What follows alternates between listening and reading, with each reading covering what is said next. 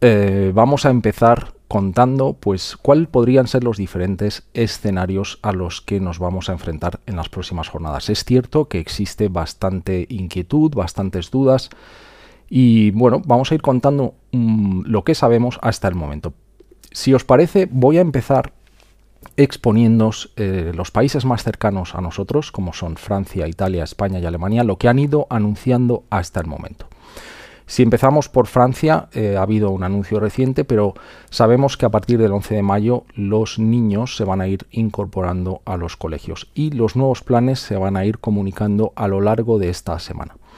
El caso de Italia, hoy han anunciado que este fin de semana van a presentar un plan concreto. Sabemos que ya hay eh, desde el 14 de abril librerías, lavanderías, papelerías, tiendas de ropa, eh, bueno, están ya ah, abiertos y que desde el 4 de mayo, que es lo que se ha anunciado esta tarde, eh, su primer ministro nos lo ha anunciado hoy, la fase 2 va a comenzar y eh, lo que no han anunciado son las medidas concretas que, como digo, eh, se van a comunicar a partir del el sábado. ¿Qué es lo que está ocurriendo en España? Bueno, pues como sabéis, justo después de Semana Santa se reabrió la construcción y la industria y ha habido un tanto eh, una polémica con el tema de los niños menores de 14 años. Entonces, bueno, el resumen, después de las, de, las diferentes eh, eh, manifestaciones y sobre todo después de, de hoy del Congreso, lo que sabemos es que a partir del 27 de abril, es decir, a partir del lunes, los niños menores de 14 años podrán salir a pasear con sus padres, paseos, y los que son mayores de 14, de 14 hasta menores de 18 años, eh, podrán salir acompañando a los adultos en actividades de primera necesidad.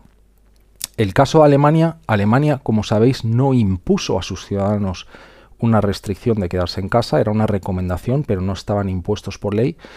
Em, pero a partir del 20, de, 20 de abril, las tiendas de menos de 800 metros cuadrados van a poder abrir, librerías, también concesionarios de coche, como sabéis, la industria del coche en Alemania es una industria muy importante y las ventas de coches son las que, bueno, de los sectores que más se han resentido.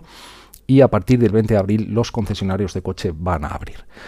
Eh, lo que se refiere a educación, desde el 4 de mayo también, los colegios van a ir abriendo gradualmente y va a haber una prioridad para primaria y secundaria, pero aquellos cursos que ya estén al final de dichas fases y también van a abrir peluquerías, pero aquellas que tomen precauciones extra.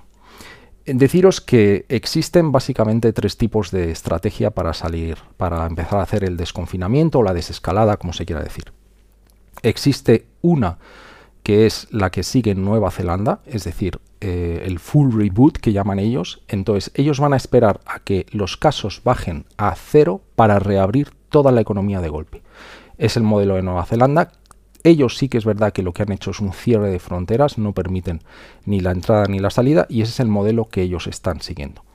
Luego existe un segundo modelo que es el, eh, digamos, el de proteger a los segmentos de la población que están más en riesgo. Eso son gente mayor, gente con, con eh, condiciones de salud previas y que es un poco más complicado de ejecutar, sobre todo en algunos países donde el porcentaje de población, eh, pues o bien mayor o, bien con condiciones preexistentes de salud es alto, como podría ser Italia, como podría ser España, donde tenemos una población mayor, pues bastante amplia. Y em, este modelo de, proteger a esos segmentos, pues se puede utilizar en algunos países pues también que tengan eh, un sistema de salud más precario, con lo cual hay que proteger extremadamente a ese grupo. El tercer modelo, el, modelo gradual, que es el que parece que estamos siguiendo em, en la Unión Europea, sobre todo países que ya han empezado a comunicar cuáles son esas medidas, por ejemplo Portugal, Francia, como decíamos, Italia, Alemania y España, que en breve también va a empezar a comunicar, pues vamos a seguir un modelo gradual. ¿Qué significa ese modelo gradual? Pues aún no lo sabemos, porque, por ejemplo, en el caso de España no conocemos las medidas exactas de cómo se va a hacer, qué sectores se van a incorporar, lo que quería compartir con vosotros, vamos a ver, eh, porque hoy estoy de hombre orquesta con muchas cosas, son diferentes documentos que yo encuentro que son muy interesantes y quería empezar con este del Tony Blair Institute para el Global Change.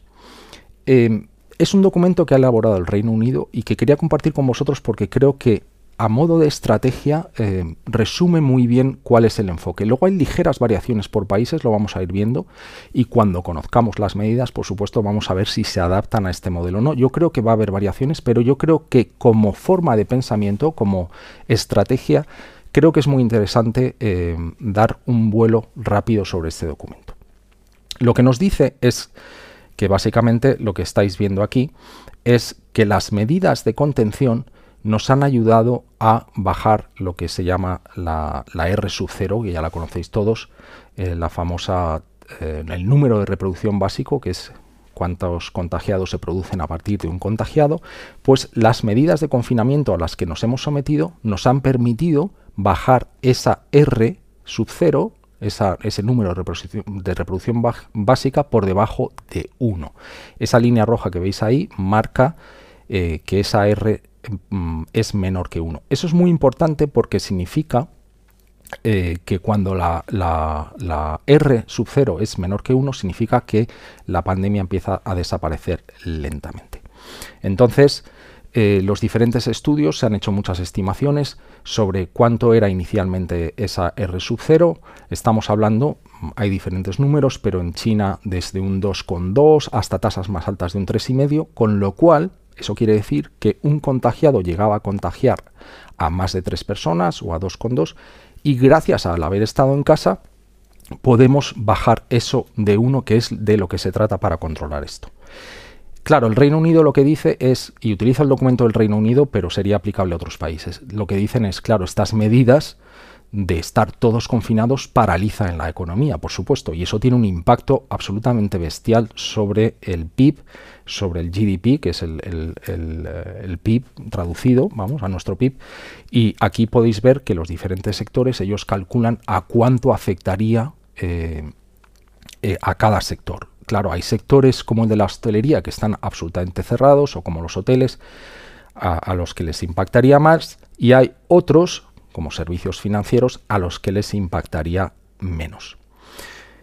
Todo el mundo está deseando que esto eh, bueno, pues, eh, acabe de alguna manera, que nos podamos, eh, empezamos, podamos empezar a salir de nuestras casas, pero eso conlleva una serie de riesgos una serie de riesgos que ellos, en este gráfico que podéis ver aquí, ellos dicen, bueno, si empezamos a abrir la mano, si empezamos a relajar estas medidas, lo que va a pasar es que ese número de reproducción básica va a empezar a subir otra vez. La famosa segunda ola, que es lo que nos puede pasar. Y ellos calculan qué impacto tendría cada, eh, cada sector. Dicen que el, impacto que tendrían las escuelas, el impacto que tendría eh, eventos públicos, con lo cual, como podéis ver, por ejemplo, si se abrieran los eventos públicos, eso subiría a la R brutalmente, lo que significaría que se empezaría otra vez a acelerar el número de contagios. Lo que sí que es verdad, y es muy importante prestar atención a esto, es que una manera de reabrir esto es decir, bueno, vamos por segmentos. Hay segmentos que no están tan expuestos como podría ser un agricultor que esté en Burgos plantando sus patatas y hay otros como son cines donde se junta un número muy grande de personas en un espacio cerrado donde esos riesgos son más altos. Con lo cual ellos dicen, oye, vamos a mirar si podemos ir reabriendo por segmentos. Claro, eso conlleva una serie de riesgos, con lo cual el riesgo-beneficio es lo que hay que manejar. Y ellos en este documento lo que dicen es que básicamente hay que seguir dos estrategias. Lo que llaman el containment, la contención, y lo que llaman el shielding, que sería como una especie de escudo. La contención, ¿qué, es lo que significaría? Pues eso significaría utilizar eh, mascarillas, hacer test, los famosos test, sobre todo el tracing, el tracing ¿qué es lo que es? Pues el, el seguimiento de contactos y el shielding sería pues como hablábamos en esa segunda estrategia, sería proteger a las personas mayores, por ejemplo, o a la gente con condiciones previas. Si tú mezclas esas dos estrategias, por un lado, las estrategias de utilizar mascarillas, hacer muchos números de test, el hacer seguimiento de contagios y cuarentenas con el shielding, con los escudos hacia las poblaciones mayores, pues lo que consigues es que el impacto de esa R sub cero no sea tan alto y no suba, con lo cual no tengamos una segunda ola.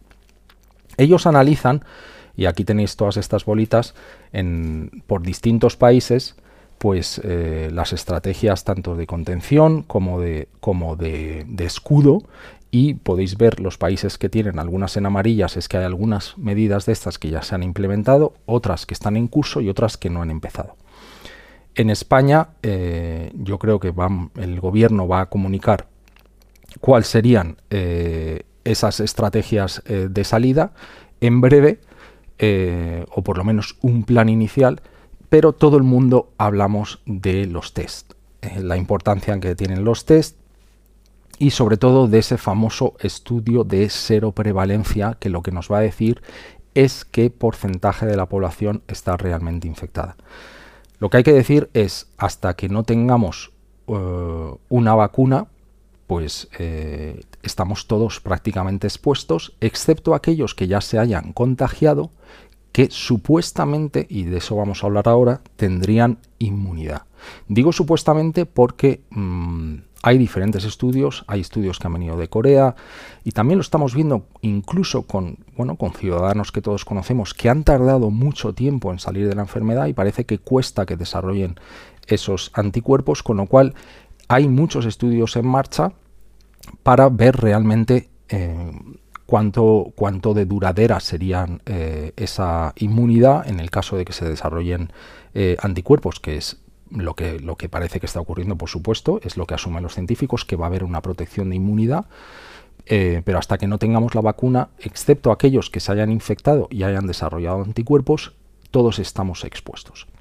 ¿Qué quiere decir esto? Cuando hacemos un estudio de cero prevalencia, lo que estamos intentando saber es, en realidad, cuántos de la población eh, lo han pasado ya o lo están pasando y están desarrollando esos anticuerpos. ¿Cómo se hace? Pues bueno, el Estudio Nacional de Estadística junto con el gobierno, ellos estudian cuál es el número de la muestra que, hay que, tomar y creo que estaban hablando de unas 30.000 familias y unos 90.000 individuos a los que se les van a empezar a efectuar los test.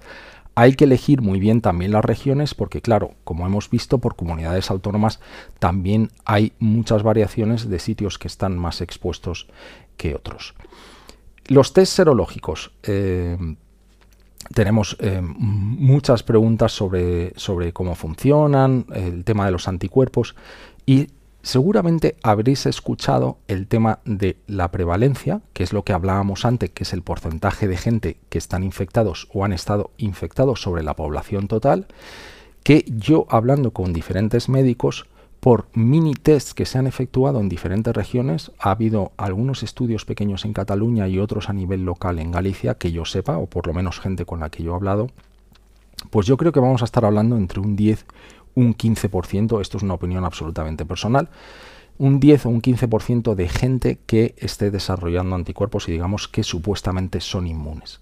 Como decía y vuelvo a repetir, ¿cuánto tiempo va a durar esa inmunidad? ¿Esa gente se puede volver a reinfectar? Son preguntas que a día de hoy la ciencia no tiene y a eso se están eh, dedicando los estudios.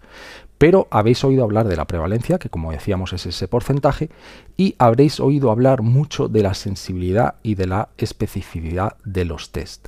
¿Qué quiere decir esto? Te dicen, no, este test es sensible al 90% y la especificidad es del 100%. Pues bueno, la sensibilidad significa el número de verdaderos positivos dividido entre los verdaderos positivos y falsos negativos. Es una pequeña fórmula, pero lo que te viene a decir es que cuanto más alto es ese porcentaje, más enfermos serán diagnosticados correctamente es decir, el porcentaje de falsos negativos eh, será más pequeño. La especificidad, por el contrario, lo que nos dice es que cuanto mayor es la especificidad del test, eh, recogerá más sanos diagnosticados. Con lo cual es importante que esos números sean altos y que los tests sean buenos para que los tests que efectuemos no solamente nos den un número que puede estar mal o bien, sino que, esa sensibilidad y esa especificidad se acerquen al, al 100% lo más posible. Em, Como os decía, eh, hay diferentes eh, tipos de estrategia. Eh, el Reino Unido ha presentado este documento que compartía con vosotros que, que, yo creo que es muy interesante, pero os quiero enseñar otras cosas que se están, eh, bueno, esto son los mayores grupos de estrategia del mundo, están trabajando en esto. Las mentes pensantes del universo están asesorando a los gobiernos y proponiendo formas de cómo hacer esto. Porque lo que sí que está claro es que nadie tiene la fórmula. Esto va a ser un poco de prueba y error. Vamos a ir, vamos a reabrir un sector, vamos a ver qué pasa. ¿Cuáles son esos factores? ¿Qué es lo que te dice, oye, hay que recular o vamos a seguir adelante porque esto marcha bien? Esto, esta matriz que os estoy enseñando es del Boston Consulting Group, que como os decía es uno de los grupos de estrategias más importantes del mundo, y ellos lo que dicen es hay que fijarse en una serie de factores a la hora de ir reabriendo. Uno son, bueno, pues cuál es la situación real de la pandemia. Y lo que dicen es, si nosotros estamos viendo un número de contagios que va bajando, pues eso es buena señal. También eh, se fijan en la tasa de hospitalización, las tasas de muerte, por supuesto, eh, y cuánta gente de las más expuestas están infectadas porque son esas las que lamentablemente tienen más posibilidades de morir. Otra cosa muy importante a la hora de ir reabriendo, en la que hay que fijarse, es la capacidad de tus hospitales. Yo creo que todos habéis tenido la oportunidad de escuchar o ver un vídeo de Angela Merkel, eh, eh, en, la que, en la que explicaba fenomenalmente bien el número de reproducción básico y el impacto que podría tener en Alemania el ir demasiado rápido. Y ella decía, hemos conseguido, que es lo que contábamos al principio del programa, que ese número esté por debajo de 1, que es lo que nos interesa. Cuando está por debajo de 1, esto está bajo control y va a ir lentamente desapareciendo la pandemia. Si nosotros reabrimos demasiado rápido, un, impacto que puede tener es que se colapse el sistema sanitario en octubre. Si lo hacemos eh, todavía más rápido y lo hacemos mal, se podría em, colapsar el sistema sanitario alemán en julio. Con lo cual, como bien dice el Boston Consulting Group aquí, lo que hay que fijarse es en la capacidad de tus hospitales. Si tienes camas UCI libres, eh, también el número de ventiladores, el número de la población adulta y expuesta por enfermedades es muy importante. También los equipos de protección personal, porque estamos viendo en España, por ejemplo, que hemos tenido una, un desabastecimiento muy grande de equipos de protección personal y eso hace que el 15% de nuestros sanitarios se hayan infectado y que un eh, a día de hoy creo que hay 35 mm, personal, 35 eh, personas mm, del mundo de la salud, médicos y, que, han fallecido lamentablemente. Con lo cual, eso es otro de los factores que hay que mirar bien. ¿Cómo, cómo estamos de stock de equipos de protección personal?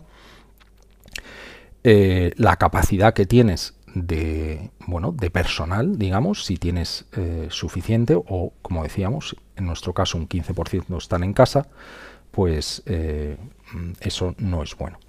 Otra de las cosas en las que hay que fijarse para ver si estamos haciendo las cosas bien o no según abrimos. monitorización del virus. ¿Qué significa esto?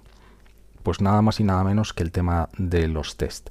Aquí eh, ellos mm, hablan de diferentes medidas, pero es lo que comentábamos hace un rato, el número de test que estás efectuando, de PCRs, de test rápidos, la encuesta de cero prevalencia y eso te va a ir dando una foto cada vez más nítida de si al abrir la mano se están produciendo nuevos contagios o no. Como veis es una mezcla de diferentes factores.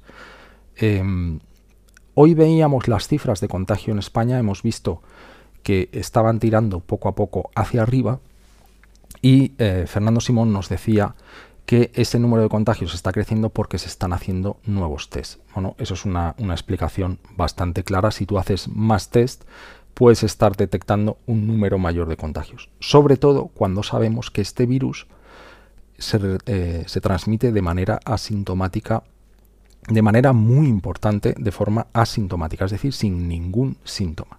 Los últimos estudios que yo he estado leyendo hablan en torno a un 40, incluso hay estudios que hablan de cifras más altas, es decir, gente que sin tener ningún tipo de síntomas y además pueden permanecer pasando toda la enfermedad sin desarrollar absolutamente ningún síntoma puede ser de hasta el 40%. Con lo cual, claro, es muy fácil no pillar a esa gente. Pero claro, no pillar a esa gente también significa que todos los contagios que ellos están llevando a cabo, pues te los vas a, a perder. Os quería, os quería enseñar algo, vamos a ver si lo puedo enseñar por aquí, que explica todo esto de manera muy gráfica y creo que muy bien. Esto es un especial que ha hecho el periódico The, Guardian en, Inglaterra. Em, voy a bajar para que lo veáis. Ellos se basan en estudios científicos para estimar eh, los diferentes gráficos que os vamos a mostrar aquí. Lo que están intentando mostrar de una manera gráfica es cómo se producen ese tipo de contagios y cómo estas medidas pueden hacer que esos contagios o se corten o se alarguen. ¿vale? Entonces empezamos, como podéis ver aquí arriba, con una eh, R sub 0 de 2,6 y, con un contagiado que está en este, este, este circulito rojo.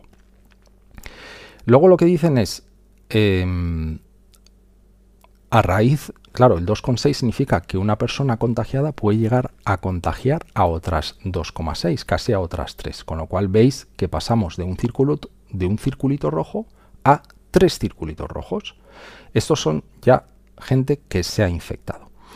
Esto es algo exponencial porque estas dos nuevas personas, a su vez, con una R eh, sub 0 de 2,6, pues transmiten a otros tres estos a otros tres y se va expandiendo. Claro, eh, como veis, es muy rápido la forma en la que esto se va expandiendo. ¿Qué pasaría si hacemos un test y detectamos que este señor de aquí o esta señora de aquí em, está contagiado y la aislamos, le ponemos en cuarentena? Pues que evidentemente todo esto que ahora está en gris, en el lado de la izquierda, pues lo ha reducido. Eso es lo que hemos estado haciendo en España. Todo lo que hemos estado haciendo hasta ahora es evitar que todo esto ocurriese con el confinamiento. ¿Vale? Si comparamos, porque dices, oye, eh, ¿cómo de contagioso es este virus? Pues ellos hacen un, gráficamente con las, con las R sub 0 de otras enfermedades, pues dicen, pues fijaros, el COVID que está aquí tiene una, tasa de 2, como os decía, en China varía desde 2 hasta 3, con lo cual dicen lo bajo sería un 2, el alto sería un 3. ¿vale? Pero claro, de un 2 a un 3 es bestial la diferencia. La famosa gripe española, veis que era 1,8 bastante menos contagiosa. El ébola menos contagioso, también que el COVID, como veis, con una tasa de 2. Pero hay otros como el SARS, que son más contagiosos con 3. Y luego, bueno, paperas, que son extremadamente contagiosos, sarampión, que veis que llegan a tener tasas de 15, o sea que son brutalmente contagiosos. Y ahora dicen, bueno, vamos a ver si tenemos una población de mil personas, ¿qué pasaría? ¿Vale? Todos estos en amarillo son gente sin infectar y vamos a tener un puntito rojo que está aquí, que es una persona que está infectada. Si tenemos una tasa de R sub 0 y perdonadme si os habéis perdido en algún momento, ¿vale? Si es mayor que 1 sabemos que la pandemia se va a expandir, por eso nos interesa que sea menor que 1. Como nadie de nosotros tenía protección contra este virus y como no existe una vacuna, todo el mundo se va a infectar. Absolutamente todo el mundo. ¿Vale? Ahora, ¿qué pasaría? Si la reducimos por debajo de 1, que es lo que estamos haciendo con estas medidas de contención, lo que hacemos es que muchas de esta gente pues no se infecten, ¿vale? Y ahora vamos a ir a lo interesante. Claro, eso también tendría una afectación al número de muertos. Ellos te permiten jugar con diferentes, eh, con mover diferentes factores. Dicen, oye, la R sub 0 la dejamos en 2, la tasa de mortalidad la dejamos en 1, susceptibilidad, pues decimos, oye, como vamos a ponerlo en un 85, ¿no? Como el 15% suponemos que ya la ha pasado y ya tiene protección, pues hay un 15% que está protegido. Y decimos, oye, sale todo el mundo a la calle. O sea, el 0% de la gente se queda en casa.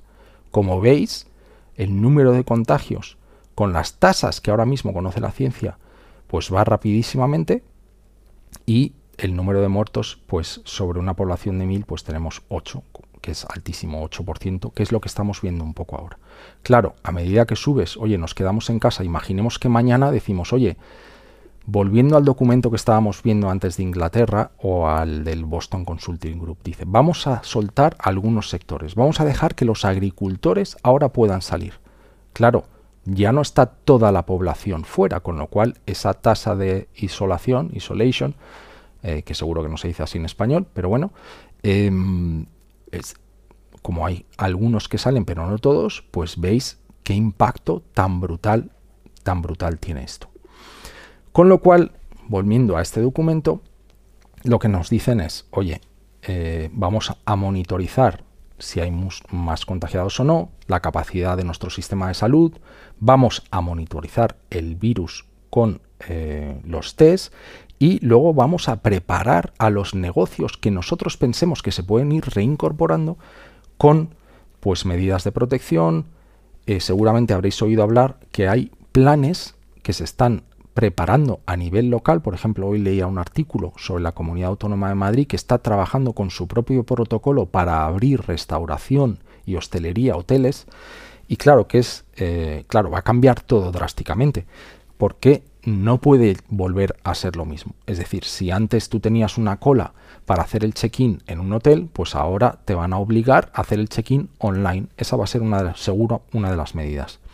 Los desayunos, te levantabas en tu habitación, tenías tu bufete, pues ahora seguramente no haya bufetes y tendrás una bolsa preparada que te la dejarán en la puerta con una manzana, con un sándwich o lo que me imagino con lo que tú quieras. Con lo cual, esas medidas de preparación de las que se hablan aquí, pues son las que se están analizando. Claro, esto no va a ser igual en un restaurante, eh, no va a ser igual en una oficina, entonces se va a tener en cuenta el riesgo que tiene cada entorno para preparar diferentes medidas. Y por último, otro de los factores a tener en cuenta es la respuesta de la población. Pues eh, cuáles son los mecanismos de comunicación que se utilizan para que la gente pues lo entienda, para que la gente sepa a qué atenerse, con lo cual todos estos factores se tienen en cuenta para irnos a eh, lo que ellos mm, estiman, ¿no? De 1 a 5, eh, que es lo que podría abrir más rápidamente. Pues oye, si bajan los casos, que es lo que tenemos aquí, si bajan los casos, pues eh, vamos a abrir mucho más rápido. Si, tenemos una gran capacidad, pues claro, como Alemania tiene una grandísima capacidad de camas UCI, una grandísima capacidad de, ventiladores, tiene una, capa, una altísima capacidad de hacer, de hacer test, va a depender un poco de lo que nosotros eh, hagamos, es decir, de lo preparados que esté nosotros hemos hablado desde el principio, yo he sido muy pesado con esto de la P de preparación, pues es que ahora nos tenemos que seguir preparando. Tenemos que, por supuesto, hacer test, pero también lo que tenemos que hacer es em, prepararnos para aquellos sectores, cuando se nos comunique lo que va a ir reabriendo, pues, oye, hay que hacer acopio de geles, hay que hacer acopio de em, mamparas, se está hablando de mamparas, se está hablando de que la restauración haya em, pues, eh, terrazas, que se amplíe la capacidad de las terrazas. Entonces, estos son un poco las, las diferentes medidas, las diferentes estrategias que los países están poniendo en marcha, los consultores, los grupos de expertos asesorando a los gobiernos. Em, pues estos son un poco los documentos de trabajo que me imagino que ellos manejan. Eh, lo que hay que decir es que nadie tiene la respuesta, nadie tiene la fórmula mágica de, oye, ¿cómo hacer esto? Pero lo que sí que podemos hacer es fijarnos en lo que están haciendo otros que han estado ahí antes. Por ejemplo, China, que he, estado leyendo un artículo hace escasamente una hora en la que mm, no sé si casi un 80% de sus negocios ya están reabriendo y se estima que a finales de abril prácticamente un 99% del país esté completamente abierto. Completamente abierto no significa como era antes, porque mascarillas, mamparas, etcétera, etcétera, pero sí que se está produciendo esa, esa, reapertura y no se está observando en China un incremento brutal de contagios, con lo cual parece que algo están haciendo bien. Fijémonos, fijémonos en lo que están haciendo los chinos. Países como Corea o países como Singapur, que también han hecho eh, un, muy buen trabajo hasta ahora, pues también nos sirven de modelos. Ellos ya están reabriendo, pero por ejemplo Singapur, ayer estuve asistiendo online a la rueda de prensa de su primer ministro, que, os estuve contando por Twitter, y han tenido que recular porque estaban viendo que esa R sub 0, ese número de reproducción básica, se les iba por encima de 1, con lo cual volvía y claro, ¿qué hacen? Pues reculan y vuelven a cerrar. Dicen, oye, habríamos abierto la mano en esto, pero ahora tenemos que recular. Entonces yo creo que eh, nos tendremos que acostumbrar un poco a ese nuevo estilo de vida en el que vayamos probando, vayamos reculando, vayamos abriendo, vayamos cerrando, vayamos aprendiendo. Lo que sí, lo que, sí que está claro es que em, los test son muy importantes. ¿A quién se le hace los test? Son muy importante, hay que definir muy bien a quién se le hacen, pero algo de lo que yo no oigo hablar y creo que es absolutamente fundamental es del seguimiento de los contagiados. Ha habido mucha polémica, yo en mi canal de Radio El Respeto en YouTube he hecho un programa la semana pasada sobre esto, sobre el tema de las aplicaciones, las apps de seguimiento, porque lo que está claro, y lo hemos visto en los gráficos de las bolitas, es que cuando una persona se contagia, esa persona ha estado en contacto con muchos otros. Y claro, hay que saber quiénes son. Y eso lo puedes hacer de dos formas. Una, lo puedes hacer con personas humanas, en las que mm, un equipo de trabajo, pues, llega a mi casa, hola Pablo, estás infectado, cuéntame, coge una libreta, cuéntame dónde has estado, con quién te has reunido, con quién estuviste comiendo, eh, con cuántas personas tuviste una reunión en la oficina, y se van a ver a todos ellos para ver si desarrollan síntomas. Claro, eso es un trabajo absolutamente bestial de, recursos humanos muy intensivos que en China he leído números, han llegado a tener un ejército de 100.000 personas haciendo este tipo de trabajo, pero que en otros países pues eh, no va a ser viable eh, tener a tanta fuerza destinada, aunque es vital, pero no existe una fuerza tan, tan disponible para hacer ese tipo de seguimiento. Con lo cual la tecnología nos puede ayudar en este sentido. Se está hablando mucho de aplicaciones de seguimiento que consistirían en que, bueno, de alguna manera eh, nuestro teléfono mm, registrase mm, con quién hemos estado en contacto y que en el caso de producirse un contagio fuera mucho más fácil entrar eh, o conocer esos contactos que hemos mantenido antes y, si fuera necesario, aislarlos. De esa manera consigues controlar.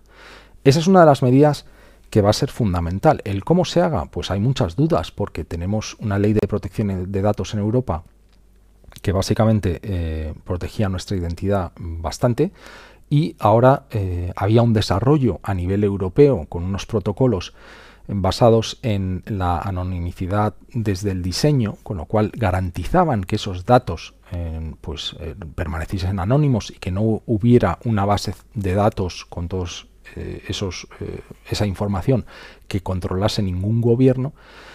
Pero he leído ayer, lamentablemente, que ese grupo se está disolviendo, con lo cual hay bastantes dudas de cuál va a ser el futuro de esto. Como sabéis, tanto Apple como Google se han puesto de acuerdo para bueno, pues hacer un desarrollo conjunto eh, de, unas, eh, de unas APIs que nuestros teléfonos van a llevar.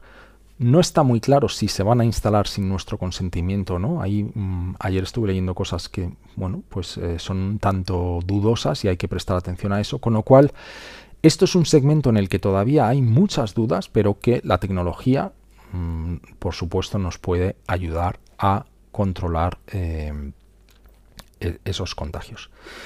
Em, bueno, os he estado contando eh, un poco cuál pueden ser los escenarios. Lo que voy a hacer ahora es abrir, eh, le voy a pedir a mi compañero Diego Marañón y a mi compañero Guillermo que, que nos vayan pasando vuestras preguntas y si os parece voy a intentar responder a la mayoría de ellas, a las que yo sepa o a las que, bueno, a las que pueda, a las que pueda hacer. Eh, nos pregunta Oscar Carreres en base, voy a ir leyendo, así que me veréis que miro a otro sitio, porque claro, tengo aquí muchas pantallas distintas. Oscar Carreres, eh, desde Países Bajos, nos pregunta, en base a todo lo que has leído, ¿crees probable que yo, como expatriado, pueda volver este verano a España por vía aérea o terrestre para visitar a mi familia?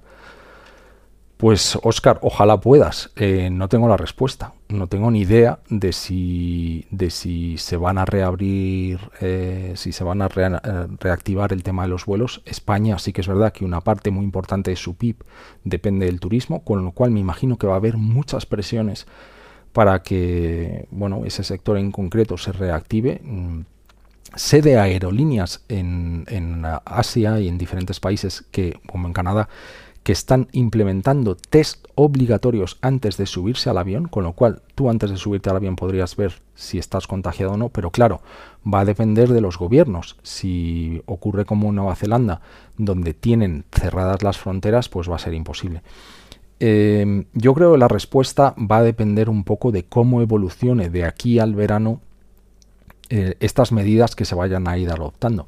Si vemos que el número de reproducción básico de contagios pues se dispara y tenemos una nueva oleada, pues me imagino que nos protegeremos y me imagino que se prohibirán ese tipo de cosas. Pero como te digo, no tengo ni idea, eh, así que ojalá puedas volver a ver a tu familia en verano porque, porque es importante.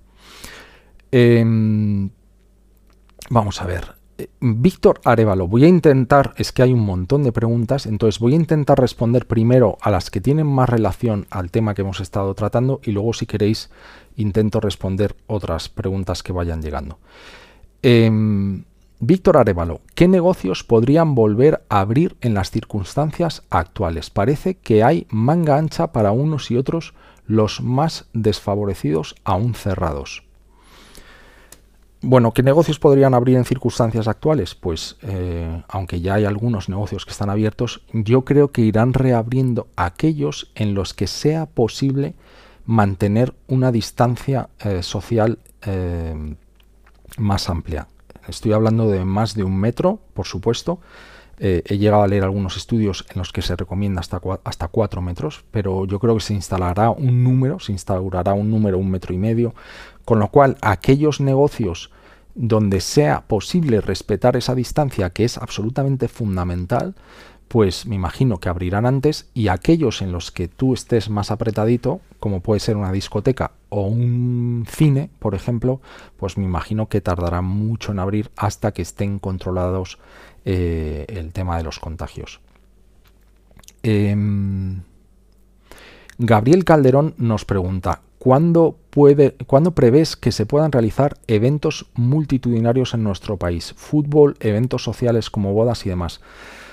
Pues Gabriel, esto está relacionado eh, muy estrechamente con la respuesta que acabo de dar, porque, em, claro, si tú estás en un partido de fútbol donde tienes a 90.000 personas, donde todos están gritando, donde pues eh, estás pegado, pegado a otra persona, delante, detrás, yo creo que eso va a tardar tiempo. Incluso he escuchado a algún futbolista eh, ayer, no uno, sino varios, que se han posicionado diciendo que ellos no quieren asumir riesgos. Incluso el Real Madrid he escuchado que va a jugar partidos cuando sea posible en su ciudad deportiva, que no va a estar ni en el Bernabéu. Ese tipo de eventos masivos como son conciertos y partidos de fútbol, yo creo que los tardaremos en volver a ver. ¿Cuándo? Mm, ni idea. Ojalá sea pronto, pero no tiene pinta. Claro, Mm, estoy contando todo esto, pero hay que tener un factor en cuenta, muy importante. El tema de la vacuna y el tema de los remedios médicos. Si queréis, me imagino que luego habrá alguna pregunta al respecto, pero si queréis luego os cuento cómo está la situación en cuanto al tema de vacunas y en cuanto a remedios médicos. Yo sabéis que con el tema de la vacuna no es que sea pesimista, pero los, los tiempos de desarrollo de una vacuna son los que son y la gente que se dedica a esto pues, pues nos lo recuerda todos los días. El desarrollar una vacuna conlleva años y lo que estamos haciendo es acelerar muchísimo. Voy a intentar encontrar un... un eh, voy a intentar enseñaros algo, vamos a ver si lo encuentro. Eh, yo creo que lo tengo por aquí. Vamos a ver. Aquí está. Se está recargando la página. Os decía el tema de la vacuna, ¿por qué? Porque claro, si de repente mañana tenemos la grandísima noticia que han dado con una vacuna que funciona, pues oye, mm, en cuanto se empiece a producir y, empieza a estar disponible para la gente, pues nos vacunamos y, se acabó, ¿no? Toda esta pesadilla. Pero claro, eso no tiene pinta de que vaya a ocurrir en el corto plazo. Estaban hablando de 12, 18 meses, aunque, aunque he leído y hoy eh, he publicado un estudio que todavía está en preimpresión, que eh, hay desarrollos que tienen, em, tienen muy buena pinta, ¿vale? Algunos que están en fase 1 e incluso que ya están en fase 2 eh, en China. Os voy a enseñar a ver si lo podemos ver por aquí. Bien, aquí lo tenéis. En este momento hay 119 candidatos de vacunas. En, la fase preclínica hay 111. En fase 1, que lo explicamos el otro día lo que son las diferentes fases, pero lo que se empieza, la fase 1 se empieza por un grupo más pequeño de gente, en lo que tú o sea, ya empiezas a, probar en personas y empiezas pues con un grupo de voluntarios relativamente pequeño, generalmente gente bueno pues más joven y demás y luego vas pasando a la fase 2 y a la fase 3 y luego la parte licensed esto es la parte de cuando ya llegan a la, a la parte final que significa fabricación licencia y comercialización o bueno que nos la pongan a todo el mundo gratuitamente ya veremos decíamos que en fase preclínica hay 111 en fase 1 hay 7 y en fase 2 ya hay una, es una vacuna de, eh, de una compañía china pero en fase 1 ya hay 7. Eh, hoy escuchaba y leía, em, bueno, los suizos están siguiendo mm, una ruta similar a este laboratorio, a esta compañía de biotecnología china, y parece que son los que están más avanzados y, los suizos están no asumiendo más riesgos, pero un enfoque nos decía, eh, nos decía, no, leía al científico que, hablaba sobre el tema del desarrollo y decía que eh, Suiza es un país pragmático y que lo que ellos estaban haciendo era eh, intentar acelerar los plazos manteniendo el tema de la seguridad, pero que la gente entendía que habría algún tipo de riesgo. Em, han hecho algún estudio y tenía muy buenos resultados. Estamos hablando de estudios todavía con, macacos. Eh, he publicado esta tarde también otro en China de esta compañía en la que esos, em, esos estudios prometían mucho. Son como digo, estudios todavía por revisar, pero bueno, esto es la situación en cuanto a las vacunas, ¿vale? La otra parte, ¿cuál es la otra parte que nos puede salvar? Y claro, yo creo que esto tiene muchísimas más posibilidades de, de que llegue con antelación. Pues son medicamentos ya existentes, remedios farmacológicos que ya existen, habéis oído hablar de la cloroquina, de la eh, hidroxicloroquina, habéis oído hablar del remdesivir. Pues hay 697 estudios que se han iniciado en este sentido. 697. Hay incluso un programa de la OMS del que yo he hablado bastante. Hay hospitales españoles participando en estos programas con la esperanza de que tengamos un medicamento que en un momento dado pueda eh, funcionar ¿Funcionar en qué sentido? Pues que en vez de morirte, pues que tú te lo tomes y te alivie y se convierta en algo llevable. Claro, todo eso, si alguno de estos estudios prospera y tenemos un remedio que no sé si funcionará con todo el mundo, pero generalmente pues funciona con un porcentaje amplio de la población, pues claro, em, pues se podrán eh, ir rebajando ese tipo de medidas ¿vale? Hablábamos del tema de la vacuna, que hay que tener un poco de paciencia, y remedio farmacológico. Nos pregunta Lost, ¿qué va a pasar con nuestros mayores hasta que no haya una vacuna? ¿No salir de sus casas? Pues Lost, esto es una muy buena pregunta, porque al ser una de las poblaciones de riesgo, porque como sabéis, dentro de los afectados en el coronavirus, la población mayor, pues eh, por su sistema inmunológico que se va desgastando a lo largo de los años, pues son los que más sufren y estamos viendo que el número de fallecidos tiene un impacto mm, muy dramático en esos rangos de edades a partir de 65 hacia arriba pues empezamos a ver cómo empezamos a ver cómo ese porcentaje de, muertos es mucho más amplio. Qué va a pasar pues lo que yo me imagino que va a pasar eh, es que se va a intentar proteger mucho a ese rango poblacional. ¿Quiere decir esto que no salgan? Pues no lo sé. No lo sé si va a significar que no salgan o que tarde más en salir, porque sí que hay voces de, los médicos y de los, de los geriatras, que son la gente que se dedica a trabajar con la población mayor más a menudo, pues que ellos dicen, oye, esta gente también tiene que salir. Claro, hay que decir que en determinadas circunstancias los riesgos son más bajos. eh, es decir, si tú sales a dar un paseo en un parque donde no hay absolutamente nadie y no tocas un columpio y no haces nada, pues al aire libre las posibilidades de contagiarte si no tienes a nadie cerca, estás al aire libre, pues son muchísimos más bajas que si estás encerrado en una residencia permanentemente con muchas más personas eh, asintomáticas o con síntomas que te pueden llegar a contagiar. Entonces veremos, ¿no? Yo creo que se van a tener que tomar alguna serie de medidas también para tener a la población mayor en cuenta y, lo veremos, ¿no? Vamos a ver lo que anuncia el gobierno dentro de poco. Em, bueno, vamos a ir pasando a otro tipo de preguntas. Antonio Navarro nos dice, Hola Pablo, cada día aparecen más de 3.000 casos. Es cierto que se están realizando más test y es normal, pero ¿cómo después de casi 40 días encerrados sigue habiendo tal cantidad de contagios? ¿Qué está pasando? Oye, pues esto es una muy buena pregunta. Esto es una muy buena pregunta que la hacía Antonio Navarro. Gracias Antonio por la pregunta. Mm, nos decía Fernando Simón que se están haciendo muchos más test. De hecho, en una rueda de prensa hace unos días compartió un gráfico en el que tiraba, eh, veíamos como los test que se estaban efectuando efectivamente pues eh, eran muchísimo más, más altos cada día, con lo cual es normal ir encontrando casos de contagios. Tenemos eh, información sobre si la vuelta al trabajo, esa gente que se ha incorporado el pasado lunes, y ya está cogiendo el transporte público. Eh, ¿Tenemos información sobre si se están contagiando? Yo creo que es pronto para decirlo, pero mm, con un virus tan contagioso puede tener alguna, eh, alguna incidencia seguro. ¿Cuál es esa incidencia? Yo no lo sé. Yo me imagino que algo tendrá, porque claro, la gente se está exponiendo. Con lo cual, sí que es cierto que se están haciendo más test, no queda ninguna duda de eso. Pero eh, estoy seguro que también tiene, estoy seguro que también tiene un impacto el tema de la, reapertura. Em, David MC nos dice, ¿es tan difícil conseguir test de calidad hoy en día para testear a la gente y ver quién podría salir? ¿Por qué nos engañan diciendo que hacen pruebas masivas y no, lo y no vemos los resultados? Bueno, vamos a ver.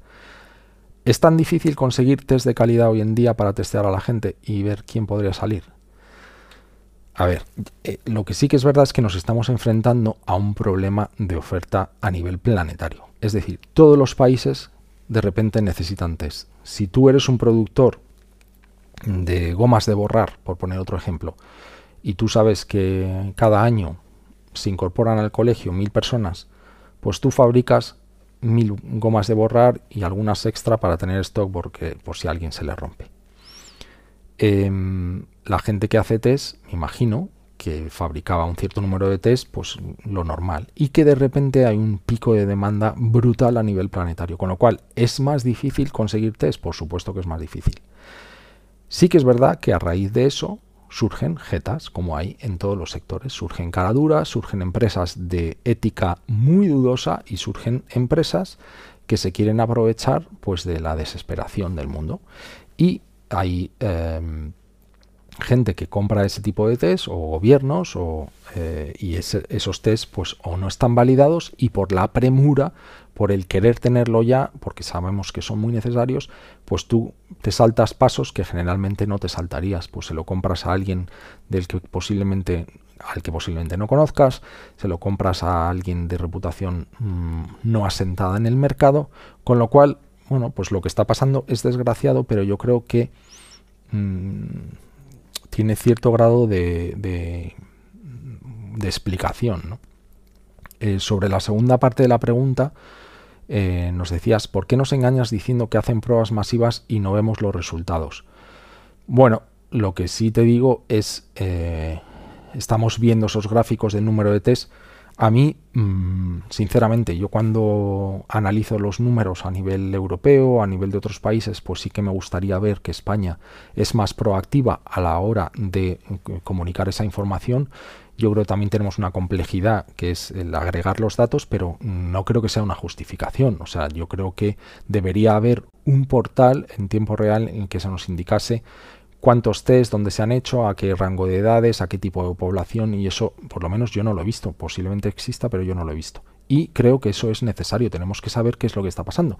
Yo decía el otro día que es como si hacen una foto y tú esa foto la estás viendo borrosa.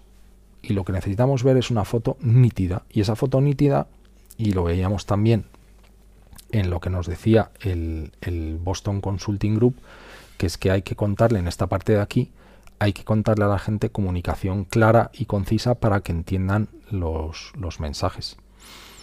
Em, vamos a seguir con más preguntas porque es que estoy un poco perdido porque están llegando un montón. Entonces voy a ver. Dice Pablo, Víctor M. Limón. Dice Pablo, ¿estamos seguros que el número de muertes de Alemania solo se debe a su alto número de camas y UCIs? Vacunas aún no, pero medicamento con efectos positivos. Bueno, la segunda parte de la pregunta creo que ya la he respondido sobre el tema de las vacunas aún no, pero medicamentos sí. Ya digo, mi percepción, mi feeling eh, es que vamos a encontrar algún remedio farmacológico que funcione bien y todos esos test, os decía el número que es absolutamente bestial, eh, lo que está funcionando, pues eh, ese número de, pruebas que se están haciendo, pues alguna yo espero que dé, resultado. Con lo cual, esa parte de la pregunta la acabamos de responder. Dice, ¿estamos seguros que el tema de Alemania sea solo por el número eh, de UCIs que tienen y las camas? Vamos a ver. cuando uno analiza lo que ha hecho Alemania, yo creo que ellos han seguido una estrategia de test eh, más temprana a la nuestra, lo que sí que estamos viendo es que eh, este, este virus lo que sí que tiene es un, eh, un, contagio altísimo y que todas las medidas que tardes en tomar lo que van a tener es un impacto muy negativo. Con lo cual, yo creo que Alemania ha ido haciendo test más tempranamente y ha ido adoptando medidas más tempranamente, pero sí que es verdad también que su sistema de salud pues está muy preparado muy preparado con el número de camas UCI. Entonces, al final es una mezcla de factores. También hay que tener en cuenta cómo son las poblaciones. Una de las cosas eh, que yo al leer, mm, pues, pues eh, me, he fijado, y esto es lo, que dice la literatura científica, es que este virus tiene una transmisión, lo que llaman ellos por clústeres o, o, por grupos. ¿no? Ocurrió en Corea que en una iglesia hubo un número de contagios brutales, con lo cual si tú tienes la suerte, entre comillas, en que tengas un contagio muy definido y tú puedes hacer ese seguimiento rápidamente, pues mm, si haces el seguimiento bien y pones a esa gente en cuarentena de ese clúster, lo tapas y esa gente no, o sea, el contagio lo, lo, consigues parar en una determinada. Claro, eso no sabemos cómo ha sido los clústeres de cada país, no sabemos cómo han sido, no sabemos cómo han sido los clústeres en España. Lo que sí que vemos es que ciudades como Madrid y Barcelona, donde teníamos eventos masivos, como teníamos pues la famosa manifestación, las famosas eh, congregaciones políticas, misas, partidos de fútbol, es decir, todos aquellos eventos donde ha habido un número grande de gente, pues seguramente hayan sido zonas de contagio. ¿Ha sido así en Alemania? Pues yo no tengo esa información. Posiblemente eh, ellos han tenido esa suerte de que esos clústeres han sido eh, un tanto distintos. Con lo cual, bueno, pues habría que mirar eso, ¿no?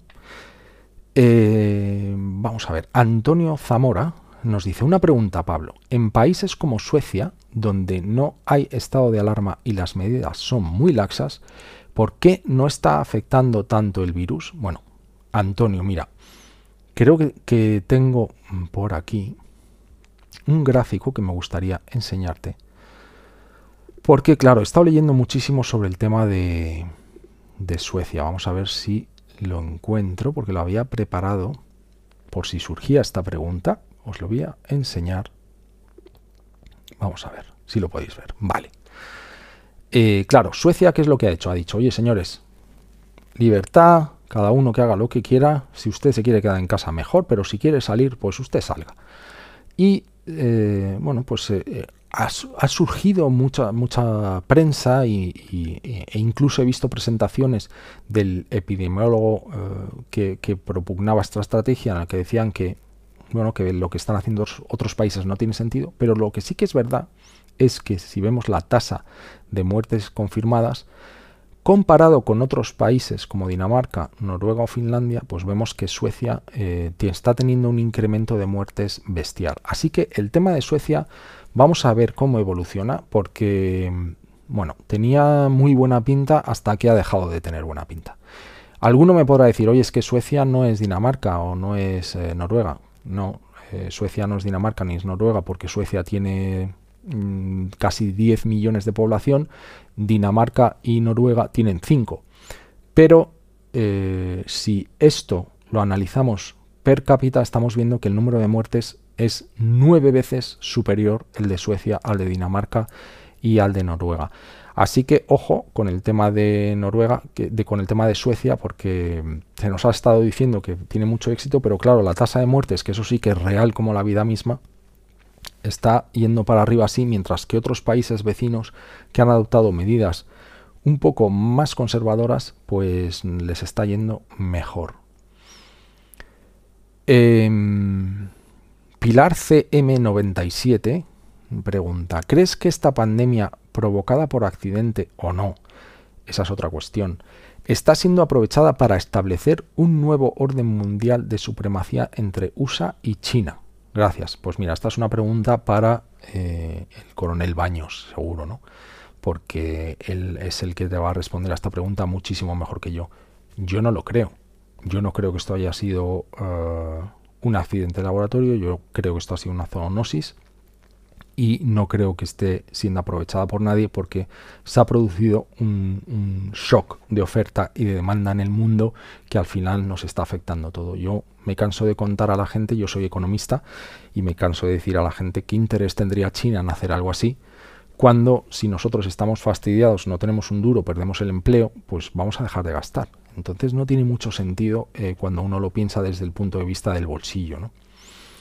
Eh, Juan Carlos nos dice, Pablo, para la investigación sobre el origen de la pandemia, ¿se designa a un solo organismo de tipo neutral o son el conjunto de diferentes estamentos de origen diverso que luego exponen sus conclusiones para tratar de llegar a un acuerdo común? Eh, estás hablando sobre el origen de la pandemia, que es lo que dices aquí en, en primer lugar. Vamos a ver. Hoy he tenido una entrevista con una investigadora argentina que trabaja con el programa Predict, que bueno, creo que vamos a hablar de ello la semana que viene, pero me decía que, que bueno, ellos, eh, ellos han encontrado miles de virus y ciento y pico virus que tenían el potencial de convertirse en una zoonosis como esta y que ellos que no les sorprendía en absoluto. Este tipo de instituciones que están eh, los fondos los reciben de diferentes gobiernos. En este caso era el gobierno americano el que eh, hacía la financiación de este grupo, aunque en septiembre se cortó. Eh, curiosamente en septiembre se cortó. Em, son los que se dedican a indagar cuál es el origen, ¿vale? Em, ella me decía, Pablo, a día de hoy no sabemos cuál es el origen del ébola. No lo tenemos todavía claro y han pasado años y años. Es decir, es un proceso muy complejo en el que posiblemente jamás lleguemos a tener una respuesta de cuál es el origen, pero sí que hay instituciones e institutos de ciencia que se dedican a indagar sobre eso. Bueno, me están llegando preguntas de muy diferente ámbito, con lo cual voy a ir dando saltos. Espero que no sea muy caótico, pero es para intentar responderos a todos en lo que yo sepa, ¿no? que, que, que seguro que no es mucho. Sandra M nos dice, ¿Qué se sabe de la supervivencia e inefectividad del COVID tras someterlo a temperaturas de congelación? No refrigeración que sabemos que es resistente. En casa congelamos casi toda la compra, pan incluido, pensando que es más seguro. ¿Es así? Pues Sandra, no es así. Eh, lo que se cree es que la congelación no lo que hace es eh, bueno, dejar al, al, virus.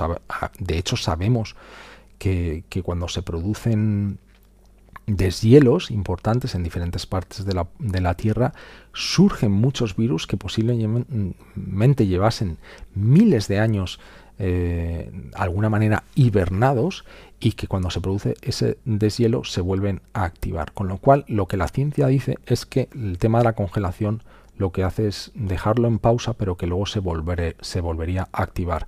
Y como muy bien dices, el tema de la refrigeración, eh, sabemos que a 4 grados este virus y otros, pero este en concreto, pues eh, está acampando a sus anchas, con lo cual parece ser que cuanto más frío, mm, un poco mejor. Que eso daría para otro tema sobre el tema de, del calor. Antonio J. Jaume nos dice buenas noches. Viendo la celeridad en construir más hospitales en China, ¿sería verosímil pensar que el gobierno chino actuó con semejante celeridad porque conocía con detalles el virus que estaba en las calles? Mi teoría, mi opinión, es que ellos eh, tenían alguna información adicional a nosotros. Sí, pero también la teníamos nosotros, que es el SARS eh, del año 2003, el MERS, con lo cual ellos ya se enfrentaron en el pasado a, la, a esos riesgos, ¿no? Ellos ya habían sufrido en primera persona ¿De qué podríamos estar hablando? Es decir, cuando ellos se dan cuenta de que aquí se está produciendo un contagio de humano a humano, dicen, ojo, señores, que esto em, puede ser grave. Claro, cuando empiezan a ver que es un virus con una R sub 0 mm, entre 2 y 3, que es muy contagioso, que tiene un impacto grande en el sentido de que aquellas personas a las que les afecta, que es en torno a un 20% de la población, pues les deja cao durante una larga temporada de tiempo. Estamos hablando de ingresos de una media de 25-30 días prácticamente, con lo cual tu capacidad hospitalaria, pues a mínimo que empieza a haber contagios, con un 20% que se infectan, con unos periodos de hospitalización tan grandes, pues, pues eh, te quedas sin camas rápidamente, con lo cual ellos dicen hay que empezar a construir rápidamente esos hospitales de campaña, si quieres, eh, pero bueno, el, tema es que, yo creo que ellos tenían la experiencia del SARS y el MERS y, bueno, pues actuaron en consecuencia. Hemos visto en España y FEMA y otros hospitales que se han, que se han puesto en marcha rápidamente, pues, pues un poco por lo mismo. ¿no? María Eugenia Freguinals nos pregunta, tengo una tienda de 38 metros. Por descontado tendré gel, guantes, pero ¿estaría bien utilizar ozonizador? ozono. Si se prueba en ropa, ¿tendré que dejarla algún tiempo separada en otro lugar? Bueno, María Eugenia, que sepas que cuando se comuniquen las medidas, se te va a comunicar un protocolo al que tú te vas a tener que, eh, que atener sí o sí. Es decir, si tú tienes una tienda, te van a decir, tienes que tener geles, no pueden entrar más personas, o yo pienso que va a ocurrir así, ¿no? No pueden entrar más personas en la tienda eh, porque tiene que, eh, que haber un espacio el tema de los probadores, eh, he estado escuchando ya protocolos sobre grandes cadenas de ropa en los que se va a, tener ropa, digamos, en cuarentena. Bueno, es decir, va a haber una serie de medidas a las que tú te vas a tener que acoger, seguro. Aparte de los geles, el tema de la ropa también. Sobre lo que preguntas sobre el ozonizador. Y de hecho hoy tenía una pregunta de un familiar que me preguntaba sobre el tema del ozono o de los nebulizadores. Pues hay diferentes métodos de desinfección que funcionan muy bien, pueden llegar a matar hasta el 99% de virus y bacterias muy rápidamente. De hecho, son los que se utilizan en aviones, se utilizan en empresas. ¿Qué pasa? Que hay que tener cuidado en la forma que se hace esto y hay empresas profesionales que se dedican a esto, porque claro, el ozono, una, una exposición al ozono puede llegar a ser peligrosa si no se hace bien. Hay que tener eh, a un profesional detrás haciéndolo, con lo cual siempre es bueno, eh, aunque se venden en, Amazon y en otras plataformas, pero hay que seguir una serie de medidas muy estrictas para no tener problemas porque eso puede llegar a ser tóxico. Almudena de Madrid. Dice Pablo, ¿por qué crees que han tardado tanto en hacer autopsias? Gracias por tu trabajo y esfuerzo. Pues mira, no tengo ni idea no tengo ni idea. Y de hecho el doctor Cabrera publicaba el otro día un vídeo en el que decía que no tenía constancia de que se hubiera hecho ninguna autopsia. Yo la verdad es que no tengo información, no te sabría decir si se han hecho, si no se han hecho, he intentado indagar, tampoco he dedicado mucho tiempo a ello, yo creo que son importantes, de hecho las autopsias, eh, a los informes de autopsias a los que yo he tenido acceso, tanto en Italia como en China, eh, pues arrojan información creo que muy relevante, con lo cual tienen un peso para la ciencia yo creo que importante. Puede ser que el sistema esté absolutamente desbordado y que no dé tiempo. No sé, tampoco sé muy bien cómo funciona porque me imagino que hay gente que se dedica solo a eso. y, no sé si el, número de autopsias que se están haciendo, con lo cual estoy hablando sin conocimiento, pero decir eh, que podría ser también porque eh, existe una alta infecciosidad. También los cadáveres, o sea, he visto los protocolos y eso nuestro amigo Nacho Navarro, que seguramente nos esté viendo, pues Nacho Navarro que con, su, con su labor social eh, totalmente admirable, se dedican a recoger cadáveres pues, pues eh, ellos tienen una serie de protocolos muy estrictos en los cuales hay que utilizar una doble protección, pues, pues para los sudarios, etcétera. Con lo cual, claro, hay un tema de infectividad que unido a la falta de equipos de protección personal, pues te puede estar dando una respuesta de por qué no se está haciendo esto. No, mm, no sé si será así, pero eh, mm, esa podría ser una explicación. Nos pregunta Maika, Dice, mi duda es si empresas privadas podrán realizar test de serología por privado. Pues Maika, esta es una muy buena pregunta porque en el estado de alarma en el que estamos, eh, pues podría existir la posibilidad de que el gobierno, pues si existen X test disponibles, pues se puedan llegar a incautar, si esa es la palabra. De hecho, hay empresas que habían comprado miles de test y el gobierno ante esa falta de, oferta, al, no poder acceder a un número de test suficiente, pues lo que hacía era, em, pues de alguna manera, apropiarse de los test que habían comprado estas compañías. Dicho esto, hay empresas en diferentes ciudades, en diferentes poblaciones, que están haciendo test a nivel privado y de hecho lo publicitan. Siempre eh, les digo a las personas que pregunten por lo que hemos hablado antes, que pregunten por la especificidad del test y por la sensibilidad del test. Hay test y test. Hay test que no valen absolutamente para nada. Hay test que son una patraña que mm, bueno, surgen ahora como setas y entonces pues posiblemente te digan que no tienes anticuerpos y si los tengas, posiblemente te digan que sí, que estén mal hechos.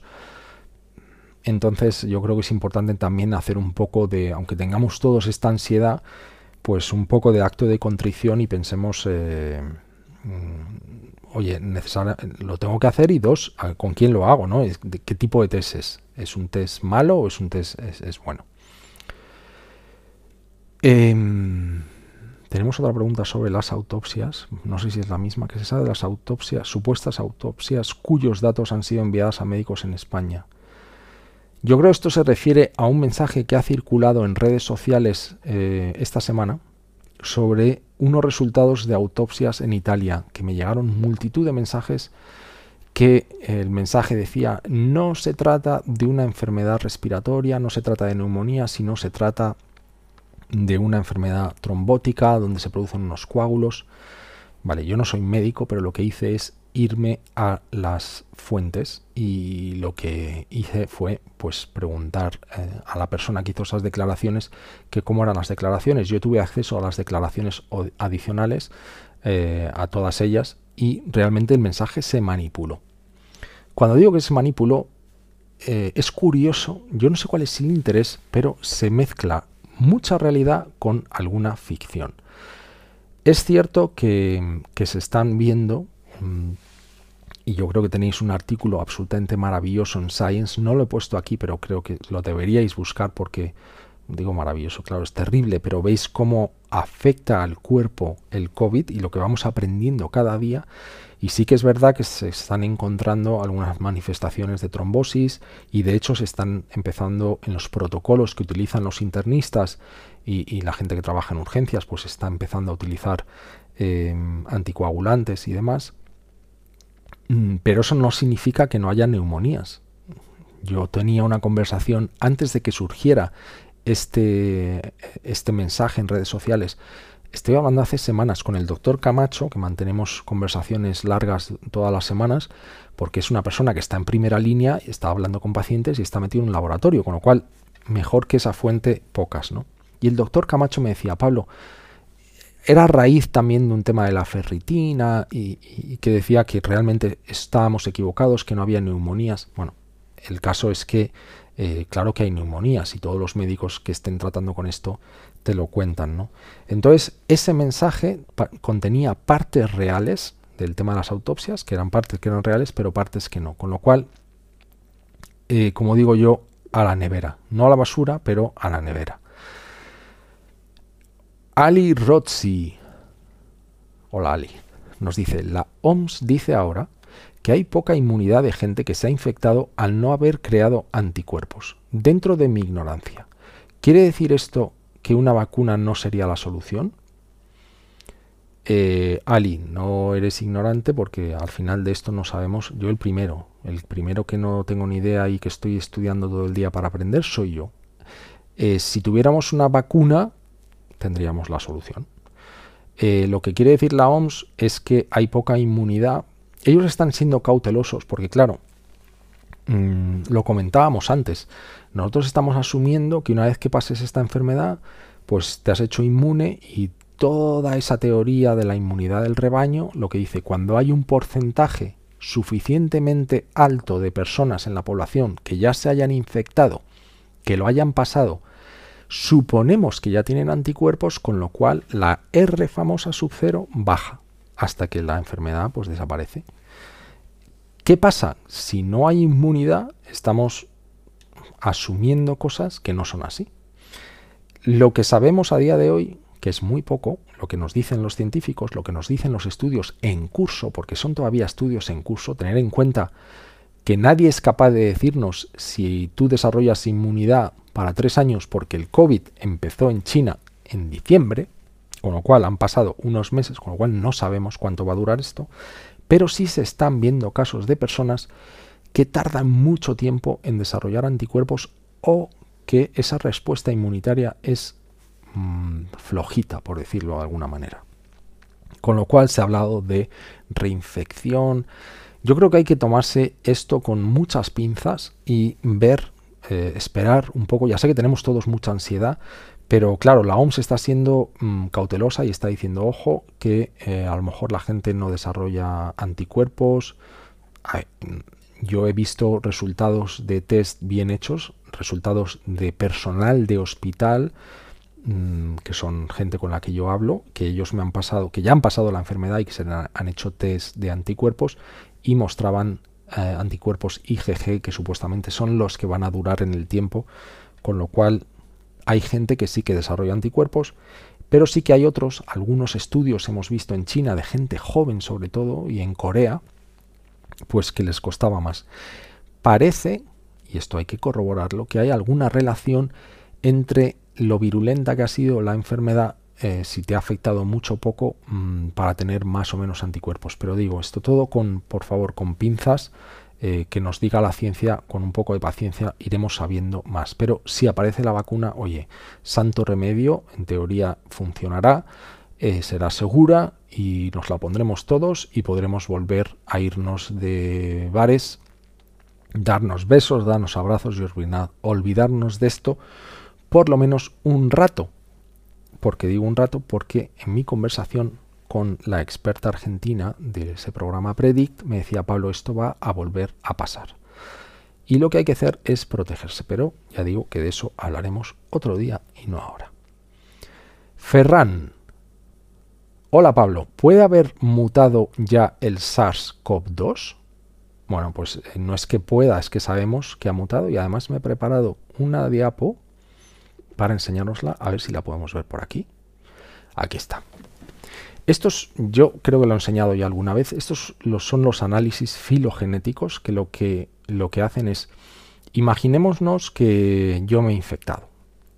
Me voy a hacer la prueba, doy positivo, un PCR, y cogen eh, y secuencian mm, mi muestra, secuencian el genoma del virus y lo envían a una, a una base de datos. Esto es absolutamente fascinante. Todos estos puntitos que veis aquí, estas líneas, pues estos son diferentes institutos científicos, hospitales del mundo que han compartido genomas anónimos de personas. Es decir, que por ejemplo un hospital en Valencia pues ha mandado a esta base de datos que mi genoma em, de mi infección secuenciado pues es el que es.